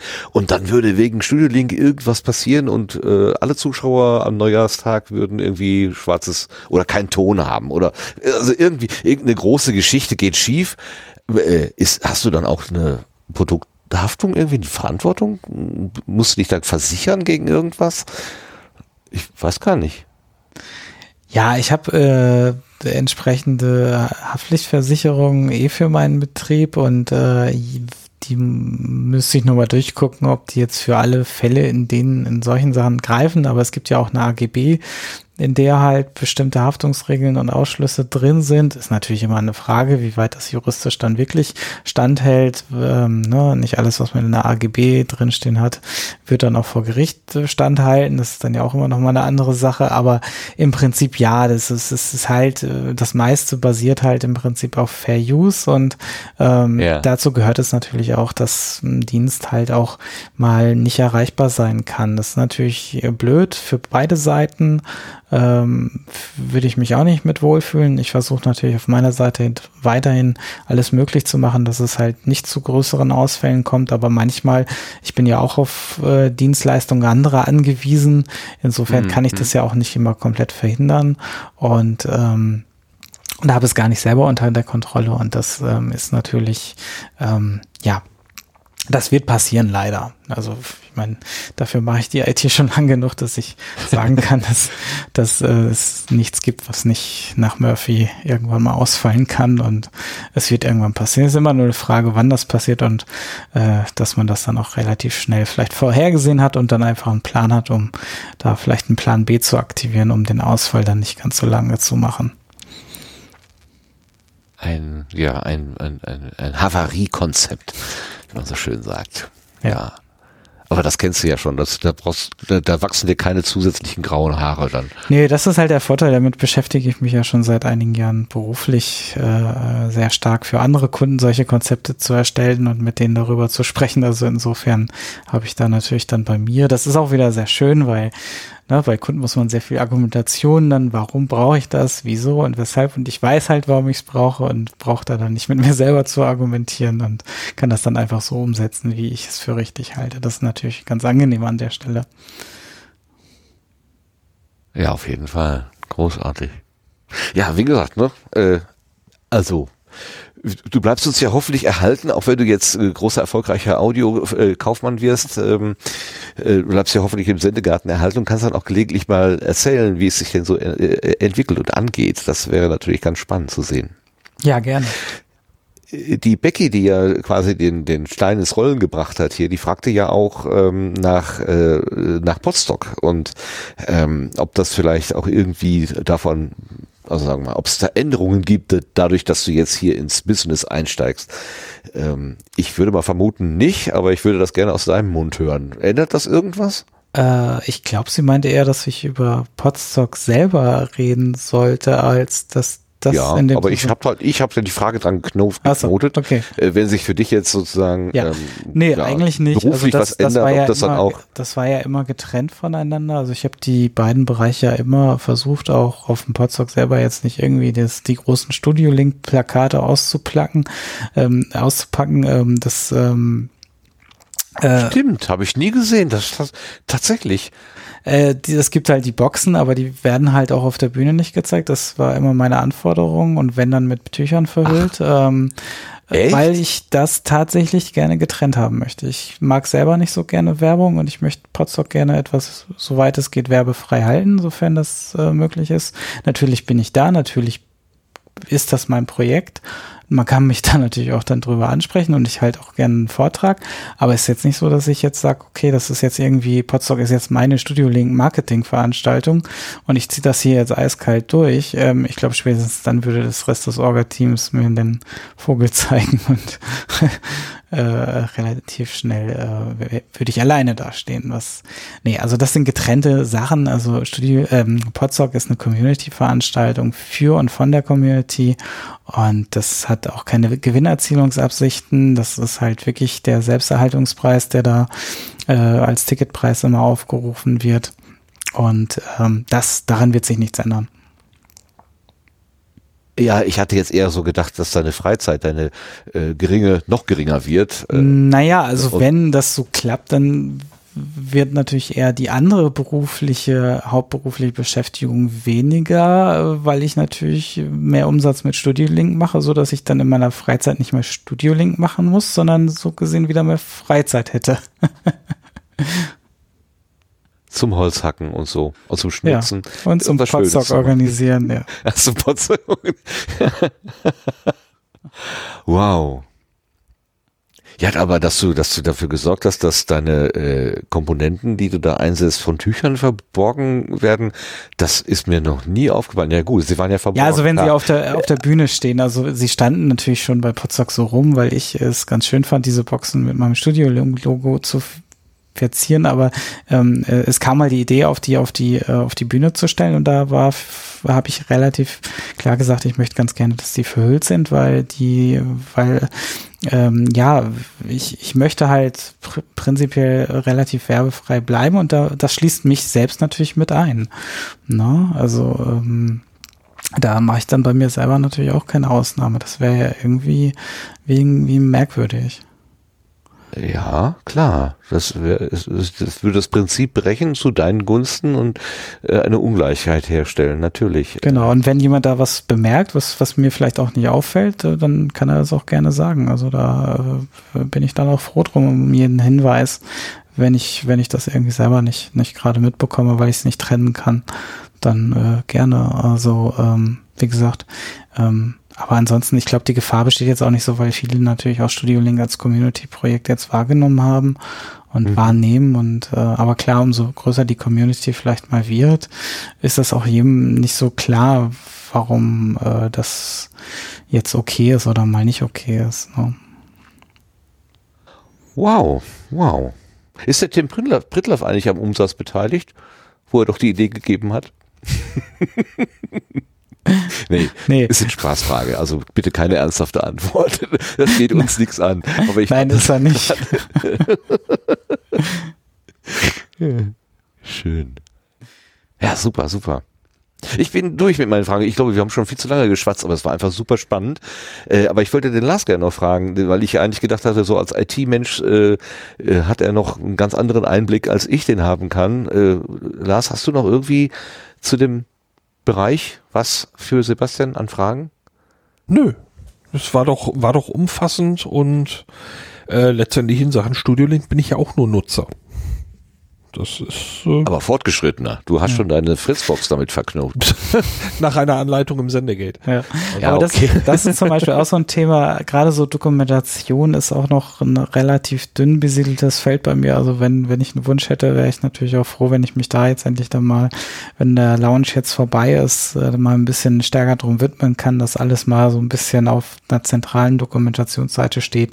Dass zum Beispiel Studio Link auch halt auch nicht nur mit der Fritzbox, sondern man kann auch einfach einen Zipgate-Account oder was weiß ich, wo immer man sein Zip-Telefon äh, einrichten will, ähm, dann äh, konfigurieren und da könnte ich halt auch einfach mal ein paar Anleitungen schreiben, die halt äh, das noch ein bisschen einfacher erklären und auch an zentraler Stelle einfach schon mal so ein bisschen sammeln. Ansonsten ist das Sendegate immer ein ganz guter Anlaufpunkt, wenn man da mal so ein bisschen nachsucht. Ähm, da ist schon einiges drin, aber es ist natürlich auch immer über die Zeit ein bisschen veraltet. Also das möchte ich schon ganz gerne jetzt einmal dann auch irgendwann zusammenfassen. Wow, ja. Ähm, ja, bleiben wir einfach äh, offen. Also Syndicate kann man äh, nachlesen, Dokumentation müssen wir vielleicht noch ein bisschen selber gucken, uns gegenseitig helfen, zum Beispiel solche Anleitungen schreiben, wie sie Lars gerade benutzt hat. Und ja, möge, möge dieser, äh, möge diese Idee fliegen und groß werden und äh, dir die Freiheit geben, die du dir damit wünschst. Das wünsche ich dir wirklich von Herzen. Und ich danke dir, dass wir als Sendekarten immer so quasi aus erster Hand von dir bedient werden, wo du quasi mit uns hier gemeinsam äh, auch immer am Testen bist und probieren bist und äh, auch das Staunen nicht verloren hast, äh, wenn man Sachen nicht so funktionieren, äh, wie sie eigentlich sollten. Ähm, also quasi man auch erlebt, das hat der Malik ja vorhin auch so schön gesagt, dass selbst du, der die Sache ja hier quasi äh, erfunden hat, angeleiert hat, dass es auch für dich gelegentlich mal Punkte gibt, äh, wo du dich da stehst und dich am Kopf kratzt und sagst, was ist denn jetzt gerade los? Ich verstehe das System nicht. Das ist immer sehr beruhigend für alle, die das miterleben.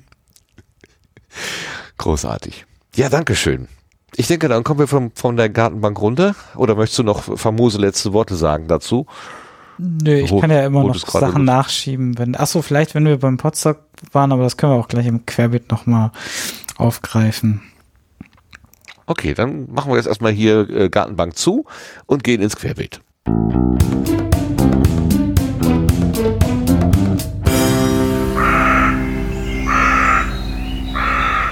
Da ist aber erstmal ein Beitrag von Lars über Firmware-Updates für Zoom-Geräte. Bitte, Lars.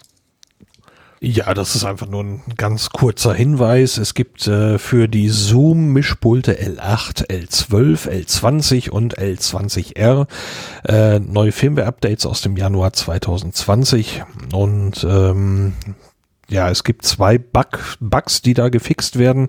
Bei einigen Geräten ist es einer davon, bei einigen sind es äh, beide.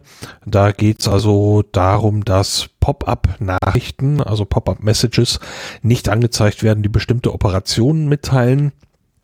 Äh, das könnte also eine interessante Information sein, was dort angezeigt werden soll. Äh, und diese Nachrichten fehlen eben unter bestimmten Umständen und das wird dann eben von diesem von diesem Bugfix ist eben behoben. Äh, und auch für das F6 gibt es einen Bugfix aus dem Januar 2020. Ähm, da kann es zu einer Verzögerung kommen, bevor es sauberen, bevor sauberer Ton ausgegeben wird, wenn man die Phantom-Speisung und den Limiter für einen Track beides auf eingeschaltet hat. Das ist also auch mit einem Firmware-Update behoben worden.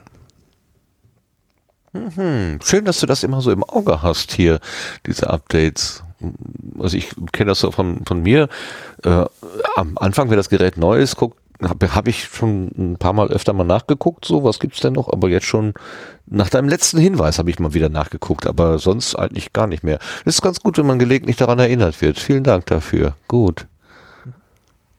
Supi. Ich habe mitgebracht hier ins Querbeet einen Hinweis vom Tobias Micke.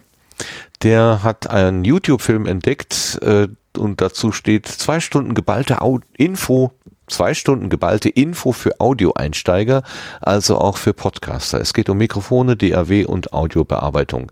Ich habe nur ganz, ganz kurz reingeguckt. Da sitzen zwei Männer am Tisch und der eine ist wohl professioneller äh, Audioverarbeiter äh, und erklärt dem anderen so ein paar, ein paar Tipps und Tricks.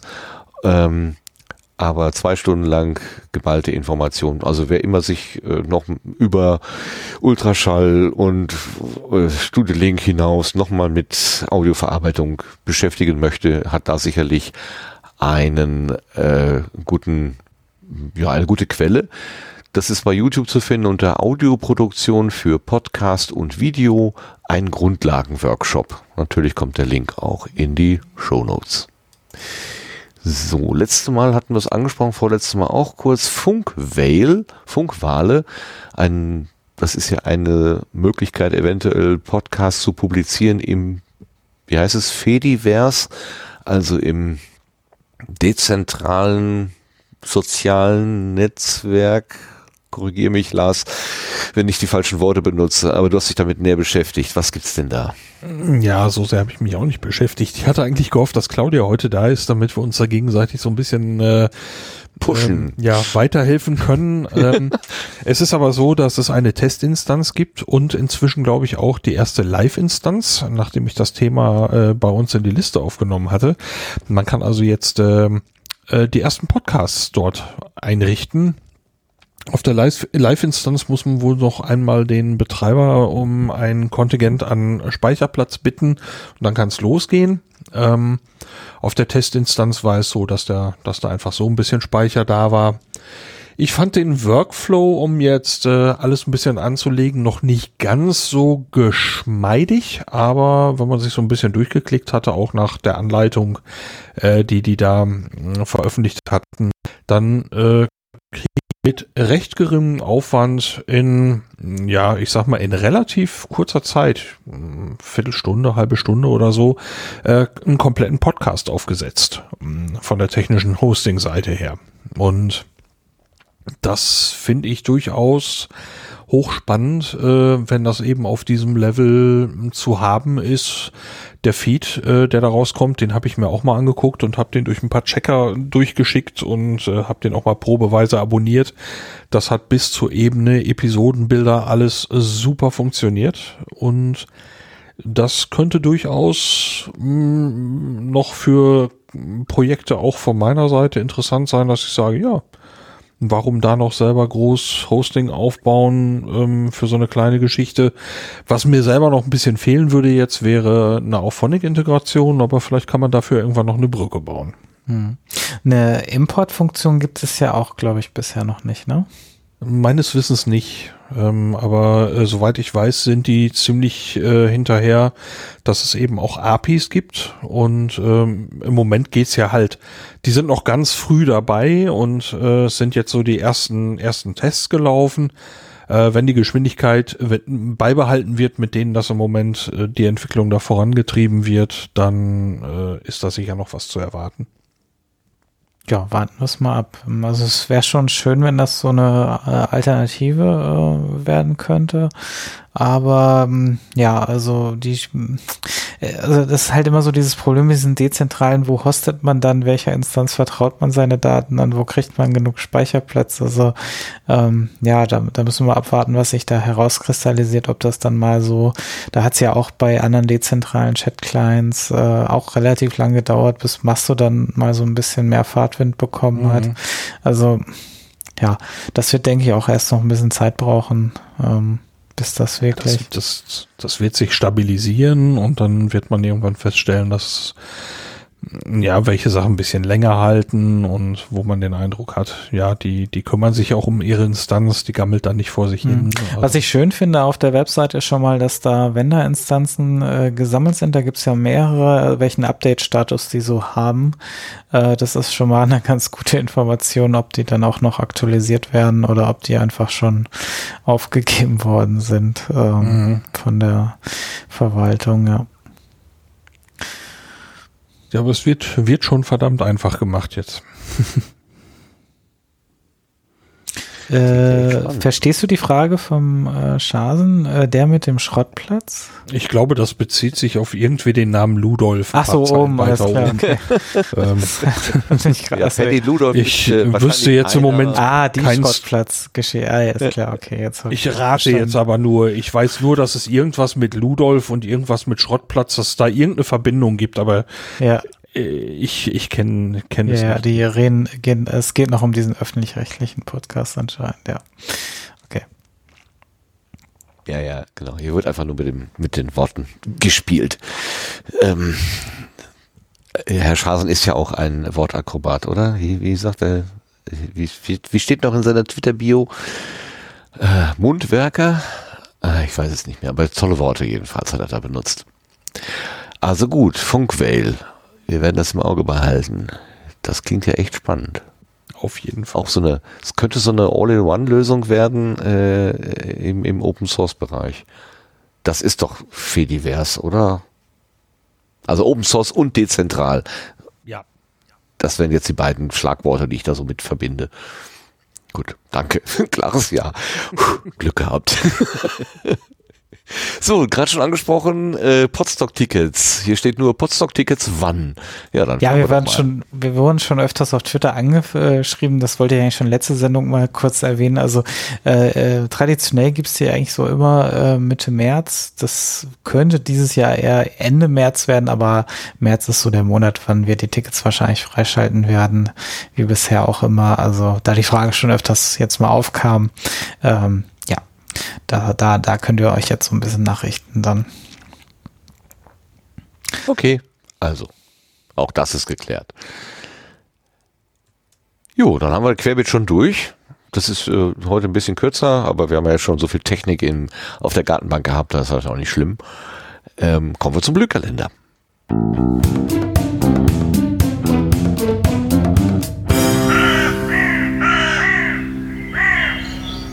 Heute wieder in den bewährten Händen von Lars. Ja, wie immer die Podcast-Termine der nächsten drei Monate, wie immer aus dem Termin-Wiki im Sendegate. Los geht's dieses Mal am 19. März, da wird der Deutsche Podcastpreis verliehen und zwar im Festsaal Kreuzberg in Berlin. Es handelt sich aber um eine geschlossene Veranstaltung, wer da mehr zu wissen möchte. Da gibt's Infos im Web unter www.deutscher-podcastpreis.de. Dann geht's nach Bremen, da gibt es das zweite Pottland Meetup. Das findet statt am 26. März ab 19 Uhr. Veranstaltungsort ist der Club 27 im Bremer Presseclub. Weitere Infos gibt's unter www.pottland-bremen.de. Dann geht's nach Großbritannien. Da findet am 28. und 29. März das Podfest Birmingham statt. Und zwar eben in Birmingham. Das Podfest fasst eine Reihe von Einzelveranstaltungen zusammen. Veranstaltungsorte sind hier die Town Hall und die Symphony Hall. Dann geht's nach Portugal. Da gibt's in Lissabon vom 29. bis zum 31. März die Radio Days Europe. Infos gibt's da unter radiodayseurope.com. Ähm, es hat einen größten, einen größten Teil geht's um Radiozeugs, aber auch Podcasting ist hier ein Thema. Und dann geht's am 2. April nach Düsseldorf. Da gibt's das Podcast Meetup Düsseldorf Nummer 5. Das findet statt im Super 7000. Beginn ist hier um 19 Uhr. Am 3. April gibt's dann wieder mal ein Pottruhe. Das findet statt um 19 Uhr in Raum 158. Infos gibt's hierfür unter pottruhe.de. Dann geht's nach Frankfurt, äh, nach Quatsch, Frankfurt zum Blödsinn, nach Frankreich, da, und zwar nach Rennes. Da gibt es das Pottrennen, das findet statt am 11. und 12. April. Das Programm ist noch in Vorbereitung. Vom 6. bis zum 8. Mai ist dann die Republika in Berlin. Veranstaltungsort ist wieder die Station am Gleisdreieck. Für den, für den 23. Mai ist das nächste Funheim angedacht, zumindest eines der nächsten Funheims, muss man sagen. Das soll in Wiesbaden stattfinden und geplant ist da ein Besuch des Hessen Slams. Infos gibt's unter funheim.unterhaltungszimmer.de. Ähm, warum ich jetzt gerade sagte, warum es das äh, eines der nächsten Funheims ist, es ist noch die Überlegung, dass es im März auch noch eins geben soll. Das ähm, ist, glaube ich, aber noch in Vorbereitung. Im Wiki gibt's auch Links zu weiteren Infos zu den Veranstaltungen und weitere Adressen und das Ganze kann man natürlich auch ergänzen, weil es eben ein Wiki ist. Und äh, ich habe gesehen, äh, Martin, du hast selber auch noch irgendwie einen Termin ergänzt im Trend. Ja, ich wurde äh, gemenschent in per Twitter vom vom äh, Klaus Backhaus. Da gibt es irgendwie so eine Schnapsidee, die zur die das Licht der Welt erblickt hat, nämlich, dass man sich am 1. Mai in Wuppertal trifft und irgendwie äh, glaube ich mit der Schwebebahn fährt oder irgendwie nee, in Zoo geht. Podcaster treffen in Wuppertal Treffpunkt Wuppertal Vorwinkel am Zoo um 13 Uhr. Ähm, mit dem Hashtag Wupperparty, was immer das genau sein wird. Aber da ich, da ich äh, sozusagen auf dem Wege mit Mitteilung erhalten habe, wollte ich das hier der Vollständigkeit halber auch unterbringen. Aber auch gleichzeitig mit der Empfehlung, äh, das gerne auch in den Kalender einzutragen im Sendegate, dann, äh, dann, das ist ja eigentlich der äh, solidere Weg, dass die Sachen auch irgendwie bei dir dann landen und auch hier in den Kalender kommen. Wobei ich das Wort Wupperparty sehr schön finde. ja, nur ein Buchstabe. ja. Große Wirkung. Ja. super, super. Manchmal sind die Schnapsideen ja sowieso die besten. Wobei man nicht deswegen Schnaps trinken muss, aber ne, ihr wisst, was ich meine. Gut. Wir kommen zu den Setzlingen, die diesmal eigentlich nur der Setzling ist, aber wir gucken trotzdem mal.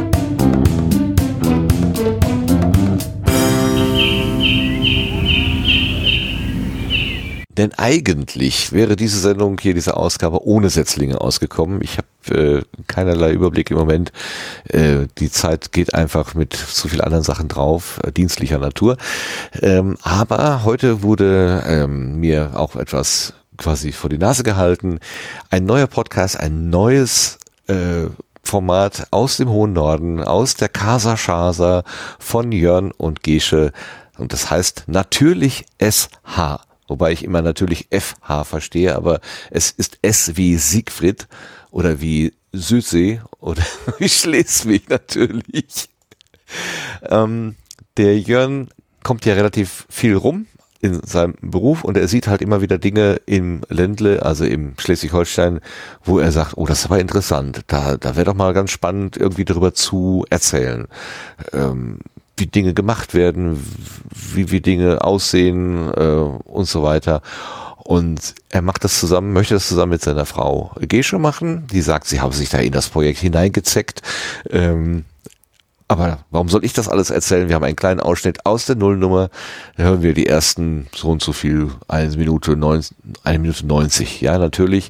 Die ersten zwei Minuten aus der Nullnummer erklären eigentlich alles. Bitte ab.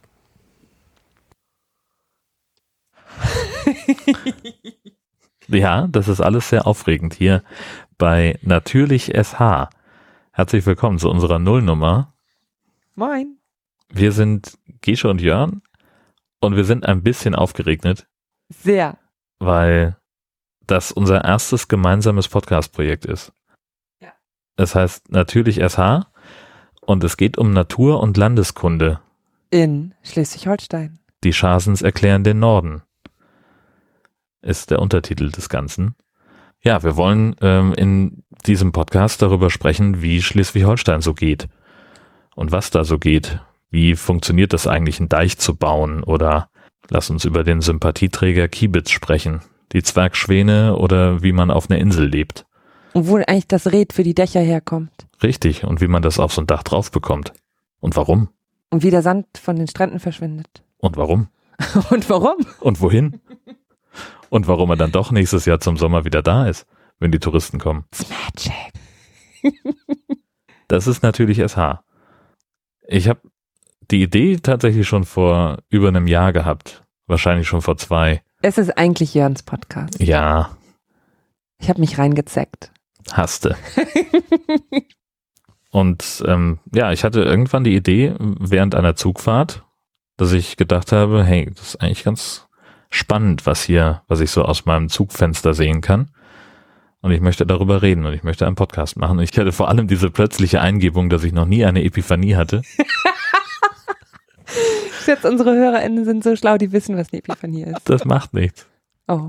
Die drei anderen dürfen es googeln. Weil du immer sagst, man muss vom dümmsten möglichen Vom dümmsten anzunehmenden Hörer dümmsten gehen wir aus. Ja, genau. Ja, Hallo. die repräsentiere ich. Die Epiphanie war tatsächlich, dass ich auch gleich einen Namen für das Projekt hatte. Also mir war sofort klar, es muss natürlich SH heißen. Dann habe ich sehr lange darüber nachgedacht, wie das gehen kann und mir war sehr schnell klar, dass ich es nicht alleine schaffen würde. Jan hatte ein bisschen Angst. Was heißt Angst? Ich hatte halt keinen Bock, die ganze Arbeit allein zu machen. Da gehen wir mal raus. Es soll ja auch nur ein Teaser sein zum Geschmack machen. Ähm, also man merkt schon, bei den beiden stimmt die Chemie und es ist bestimmt super spannend, ihnen dabei zuzuhören, wie sie vom, wie hieß er, vom Stieglitz oder Kiebitz? Das habe ich schon wieder vergessen. Also von den äh, markanten Vögeln aus dem Norden erzählen. Und ja, ich habe auch aufgeregnet verstanden. Ähm, also da wird auch sprachlich ein bisschen munter modelliert. Jo, das war unser Setzling. Viel, viel Erfolg dabei und äh, immer viel Spaß am Mikrofon. Dann kommen wir zu den Blütenschätzen. Genau.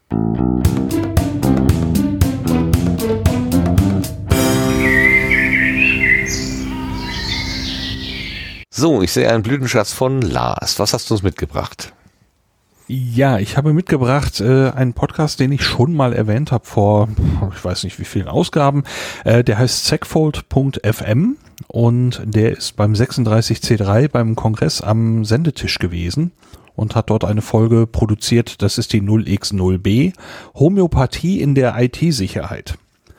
Äh, und diese Folge schmeißt eben, äh, wirft eben einen Blick auf Schlangenöl in der IT und ja, Schlangenöl sind halt so so, so bescheuerte Wunderprodukte, so Wundermittelchen, äh, wie man so, so im, im Wilden Westen hatte, so die Typen, die durch die Gegend fahren und dir irgendwelchen Kram verkaufen gegen irgendwelche äh, ja, Zipperlein, äh, wobei das alles dann eben Blödsinn ist. Und äh, du kannst eben auch einen, Haufen Zeug kaufen für äh, für, für IT, äh, Dinge, die dir nicht wirklich weiterhelfen, aber irgendwie toll aussehen und einen tollen Namen haben.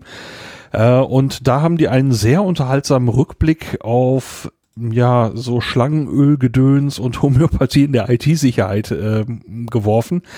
Ähm, die Folge geht ein kleines bisschen sperrig los, weil es wohl mit einem Mikrofon irgendwie Probleme gab. Es gab ein bisschen Schwierigkeiten mit Umgebungsgeräuschen. Das wird aber später besser. Und dann hört man viele bekannte und einige auch unbekannte Begebenheiten, die ganz lustig und ironisch erzählt werden. Und es gibt die ganze Zeit innerhalb der Episode auch Querverweise auf Dinge, die sie schon gesagt haben. Und äh, ich habe das Ganze während einer längeren Bahnfahrt gehört und habe dabei einen unheimlichen Haufen Spaß gehabt. Und ähm, ja, das ist darum auf jeden Fall mein Blütenschatz dieses Mal. Super, das klingt ja gut. Das klingt ja richtig gut. Äh, ich lese hier gerade im Chat, dass äh, der Name des Setzlings nochmal so deutlich hervorgehoben wird. Habe ich den eigentlich erwähnt oder habe ich den verschlung, versch, verschlammt? Also, was wir da gerade gehört haben, äh, die Schasens erklärende Norden, das ist der natürlich SH Podcast und ist zu finden unter www.natürlich mit ue-sh Siegfried Helmut.de. Also, falls ich das gerade vergessen haben sollte, äh, jetzt möchte ich das gerne nochmal nachholen. Also, damit das klar ist. So klar wie der Norden halt. Blütenschätze. Also, was hat uns bewegt? Was hat uns irgendwie besonders angeregt oder zum Nachdenken gebracht? Sebastian, hast du auch irgendwas mitgebracht oder bist du gerade so tief in Frühling, dass du zum Blütenschatz hören gar keine Gelegenheit mehr hast? Ja, also ich habe keinen mitgebracht. Tatsächlich äh, treibt mich noch das Release ein bisschen um und hab ja, ach ja, ich habe ganz vergessen, dass ich äh, noch ein Sonderrelease hatte von der Standalone diese Woche, fällt mir gerade ein. Uh. Ja, da ist jetzt ein Rekordtimer mit drin. Das ist mein Blütenschatz. Dann erwähne ich das hier. Wow, der Record Timer in der Standalone. Ja. Ja, super. ist doch auch schön. Warum nicht die eigenen Sachen auch Blüten schätzen? Wertschätzen, Blüten schätzen. Sehr gut, sehr gut, sehr gut. Gut, dann, dann bin ich dran. Ich habe, ähm, hatte ja ganz am Anfang schon kurz auf ähm, die Artikel 1 unserer, unseres Grundgesetzes hingewiesen, weil ich von den Vorgängen da in Hanau so angefressen gewesen bin. Äh, jetzt ist Coronavirus äh, und äh, verrückte Menschen, die irgendwelche Karnevalsumzüge mit Autos reinfahren und so weiter. Der Wahnsinn äh, geht ja hier fröhlich weiter. Aber äh, ich denke, äh, dieser äh, dieses, dieses Problem des Rechtsradikalismus, der sich hier offenbar offenbart, ähm, in, in, in vielen Situationen, Gesprächen und äh, auch der, ja, der schleichenden ähm, Radikalisierung unseres unserer unserer Bundes äh, äh, Bundesrepublik ähm, also das, das Gefühl lässt mich einfach nicht, nicht, nicht los. Also mich hat das ziemlich äh, negativ äh, beeindruckt und ich habe gesehen, dass die Nora Hispers, die wir unter die Anachronistin kennen, äh, auch eine, eine Reaktion auf diese Geschichten, auf diese Vorfälle äh, gebracht hat. Und zwar ähm, hat sie in der Episode Jo, 43, 44, jetzt muss ich aber gerade mal gucken. 44. Ähm, über ihren Vater gesprochen und die und dessen Erlebnisse, die er ist eben auch äh, drangsaliert worden und deswegen heißt die Folge auch der Hellspass, sieht genau aus wie ein Jude. Ich habe aus Ihrem Text ein Stück mitgebracht und wir lassen Sie auch gleich nochmal selber sprechen. Äh, ich habe auch einen Ausschnitt mitgebracht, weil mir dieses Thema wirklich wichtig ist und ähm, was Nora da gesagt hat, hat mir sehr aus dem Herzen gesprochen. Das hat mich echt berührt. Ähm, deswegen ist das auf jeden Fall dieses Mal mein Blütenschatz. Nora schreibt, ich will nicht in einem Deutschland leben, das Menschen derart diskriminiert in dem diskriminierende und herabwürdigende Sprache und diskriminierendes und herabwürdigendes Verhalten geduldet werden, in dem Politikerinnen, die sich dieser Sprache bedienen, an die Macht gewählt werden, weil Menschen wütend sind. Seid wütend, geht auf die Straße, sucht Kontakt zu Politikerinnen und macht ihnen klar, welche Probleme ihr lösen wollt und wie. Aber Hass, Gewalt und Morddrohungen werden keine Lösungen bringen. Sie bringen nur eins, mehr Hass, mehr Gewalt, mehr Tote. Und jetzt hören wir nochmal, was Nora selber sagt.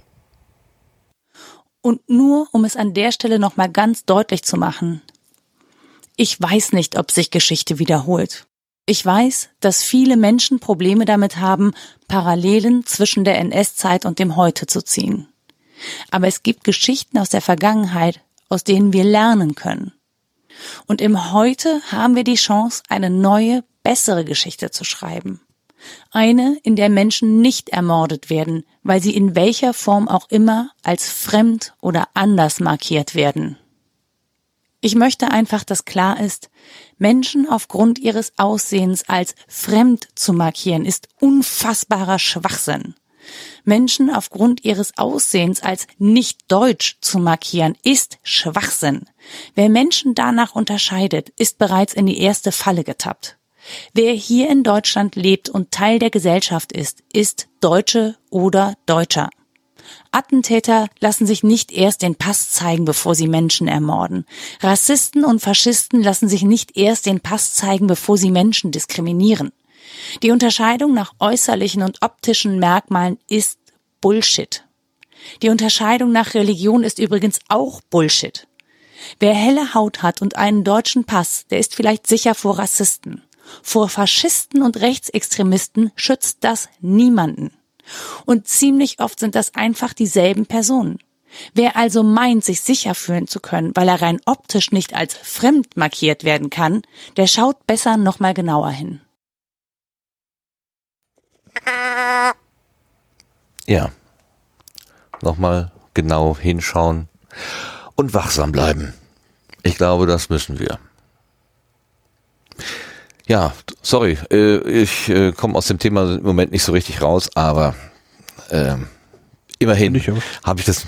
Hm? Finde ich aber gut, das zu ja. thematisieren. Natürlich. Ja, ich denke, das ist auch ein Thema, was, was uns alle so ein bisschen umtreibt, ne? Also das äh, lässt ja niemanden wirklich kalt, was, was da passiert und äh, dass sich alles in eine Richtung entwickelt, die man so eigentlich nicht, nicht möchte und dass sich etwas wiederholen könnte, was sich nicht wiederholen darf und ja. Ja. Genau. Nie wieder. Das ist das Einzige, wofür wir eintreten können. Wir können das Geschehene, das Unrecht von vor 70 Jahren, 80 Jahren, können wir nicht rückgängig machen, 70 Jahren. Ähm, aber wir können dafür sorgen, dass es nicht wieder passiert. Und es werden Dinge inzwischen sagbar in diesem Land, äh, wo ich wirklich gedacht habe, das, das, äh, das hätten wir längst hinter uns gelassen. Aber der Eindruck war falsch. Es ist nicht hinter uns gewesen, es ist nur verborgen gewesen. Und es kommt wieder nach oben. Und an jeder Stelle, wo man dagegen halten kann, also ich habe mir vorgenommen, es zu tun. Ich weiß nicht, manchmal bin ich ja auch ein Feigling und traue mich nicht. Aber ähm, ich habe für mich beschlossen, den Mund nicht mehr zu halten, wenn es irgendwie möglich ist. Und naja, hier ist zumindest ein kleiner Hinweis möglich. Und ich habe, ich habe mich sehr äh, irgendwie verbunden gefühlt mit den Worten, die Nora da gebraucht hat. Und auch die Geschichte ihres Vaters und äh, äh, ähm, sie bezieht es sehr persönlich. Also es hat sich, ihr Vater wurde drangsaliert und ein einziger aus der Gruppe, der da drangsaliert hat, hat sich für ihn eingesetzt. Und dann hat man von ihm abgelassen. Und sie sagte auch, was wäre gewesen, wenn dieser eine einzige sich nicht für meinen Vater eingesetzt hätte? Wäre ich dann überhaupt hier? Und da wird Geschichte sehr greifbar und persönlich. Und ja, das hat mich sehr berührt. Das war auf jeden Fall etwas, was mich zum Nachdenken gebracht hat neben allen anderen aktuellen okay. Geschehnissen. Ja. Okay, wir wollen aber nicht äh, traurig enden, sondern kräftig, fröhlich und nach vorne schauend. Ähm, es ist ja nicht alles verloren, wir können ja gestalten und sollten das auch tun. Wie auch immer. Gestaltet haben wir auf jeden Fall heute hier die beiden an meiner Seite. Sebastian als Gast und quasi auch als Sendegärtner. Ganz, ganz herzlichen Dank dafür, dass du uns nochmal das, äh, das Projekt Studio Link so in Details nochmal erzählt hast. Und ganz herzlichen Dank, dass du es überhaupt angefangen hast. Vielen Dank dafür. Gerne. Kurze Worte kannst du ja wirklich gut. Ja. Und auch an dich, Lars. Ganz, ganz herzlichen Dank, dass du hier mit uns wieder den Sendegarten gestaltet hast. Es ist einfach immer schön, hier so gut begleitet zu sein. Dankeschön. Ja, freut mich auch jedes Mal dabei zu sein. Danke dafür. Super. Und der Dank geht natürlich wie immer an die Live-Hörenden, die jetzt gerade uns hier verfolgt haben und noch verfolgen. Die ersten sind schon ins Bett gegangen, wie der Chat schreibt. Im Chat haben sich ja auch viele geäußert, äh, Tipps gegeben, Fragen gestellt. Das war auch sehr hilfreich, dass man nochmal bei Studio Link nochmal das eine oder andere vertiefen konnte. Ähm, super. Ähm, ich hoffe, dass das äh, was wir zu Schulerding alles erzählt haben, nicht zu technisch war, aber doch technisch genug, so dass man aus würdigen kann, was äh, Sebastian da alles zusammenträgt und zusammengetragen hat und auch am Laufen hält. Und natürlich danke ich allen, die das hier in der Konserve hören, denn dafür ist Podcast ja eigentlich gemacht, dass man es zeitsouverän, themensouverän äh, hören kann, wann immer die Ohren dafür frei sind. Manchmal sind es mehr, manchmal weniger. Das ist auch völlig okay. Und deswegen Dankeschön, dass ihr uns eure Ohren schenkt. Jo, mit dem Dank gehen wir in die Nacht und sagen einfach bis zum nächsten Mal. Bis dahin. Tschüss. Tschüss. Tschüss.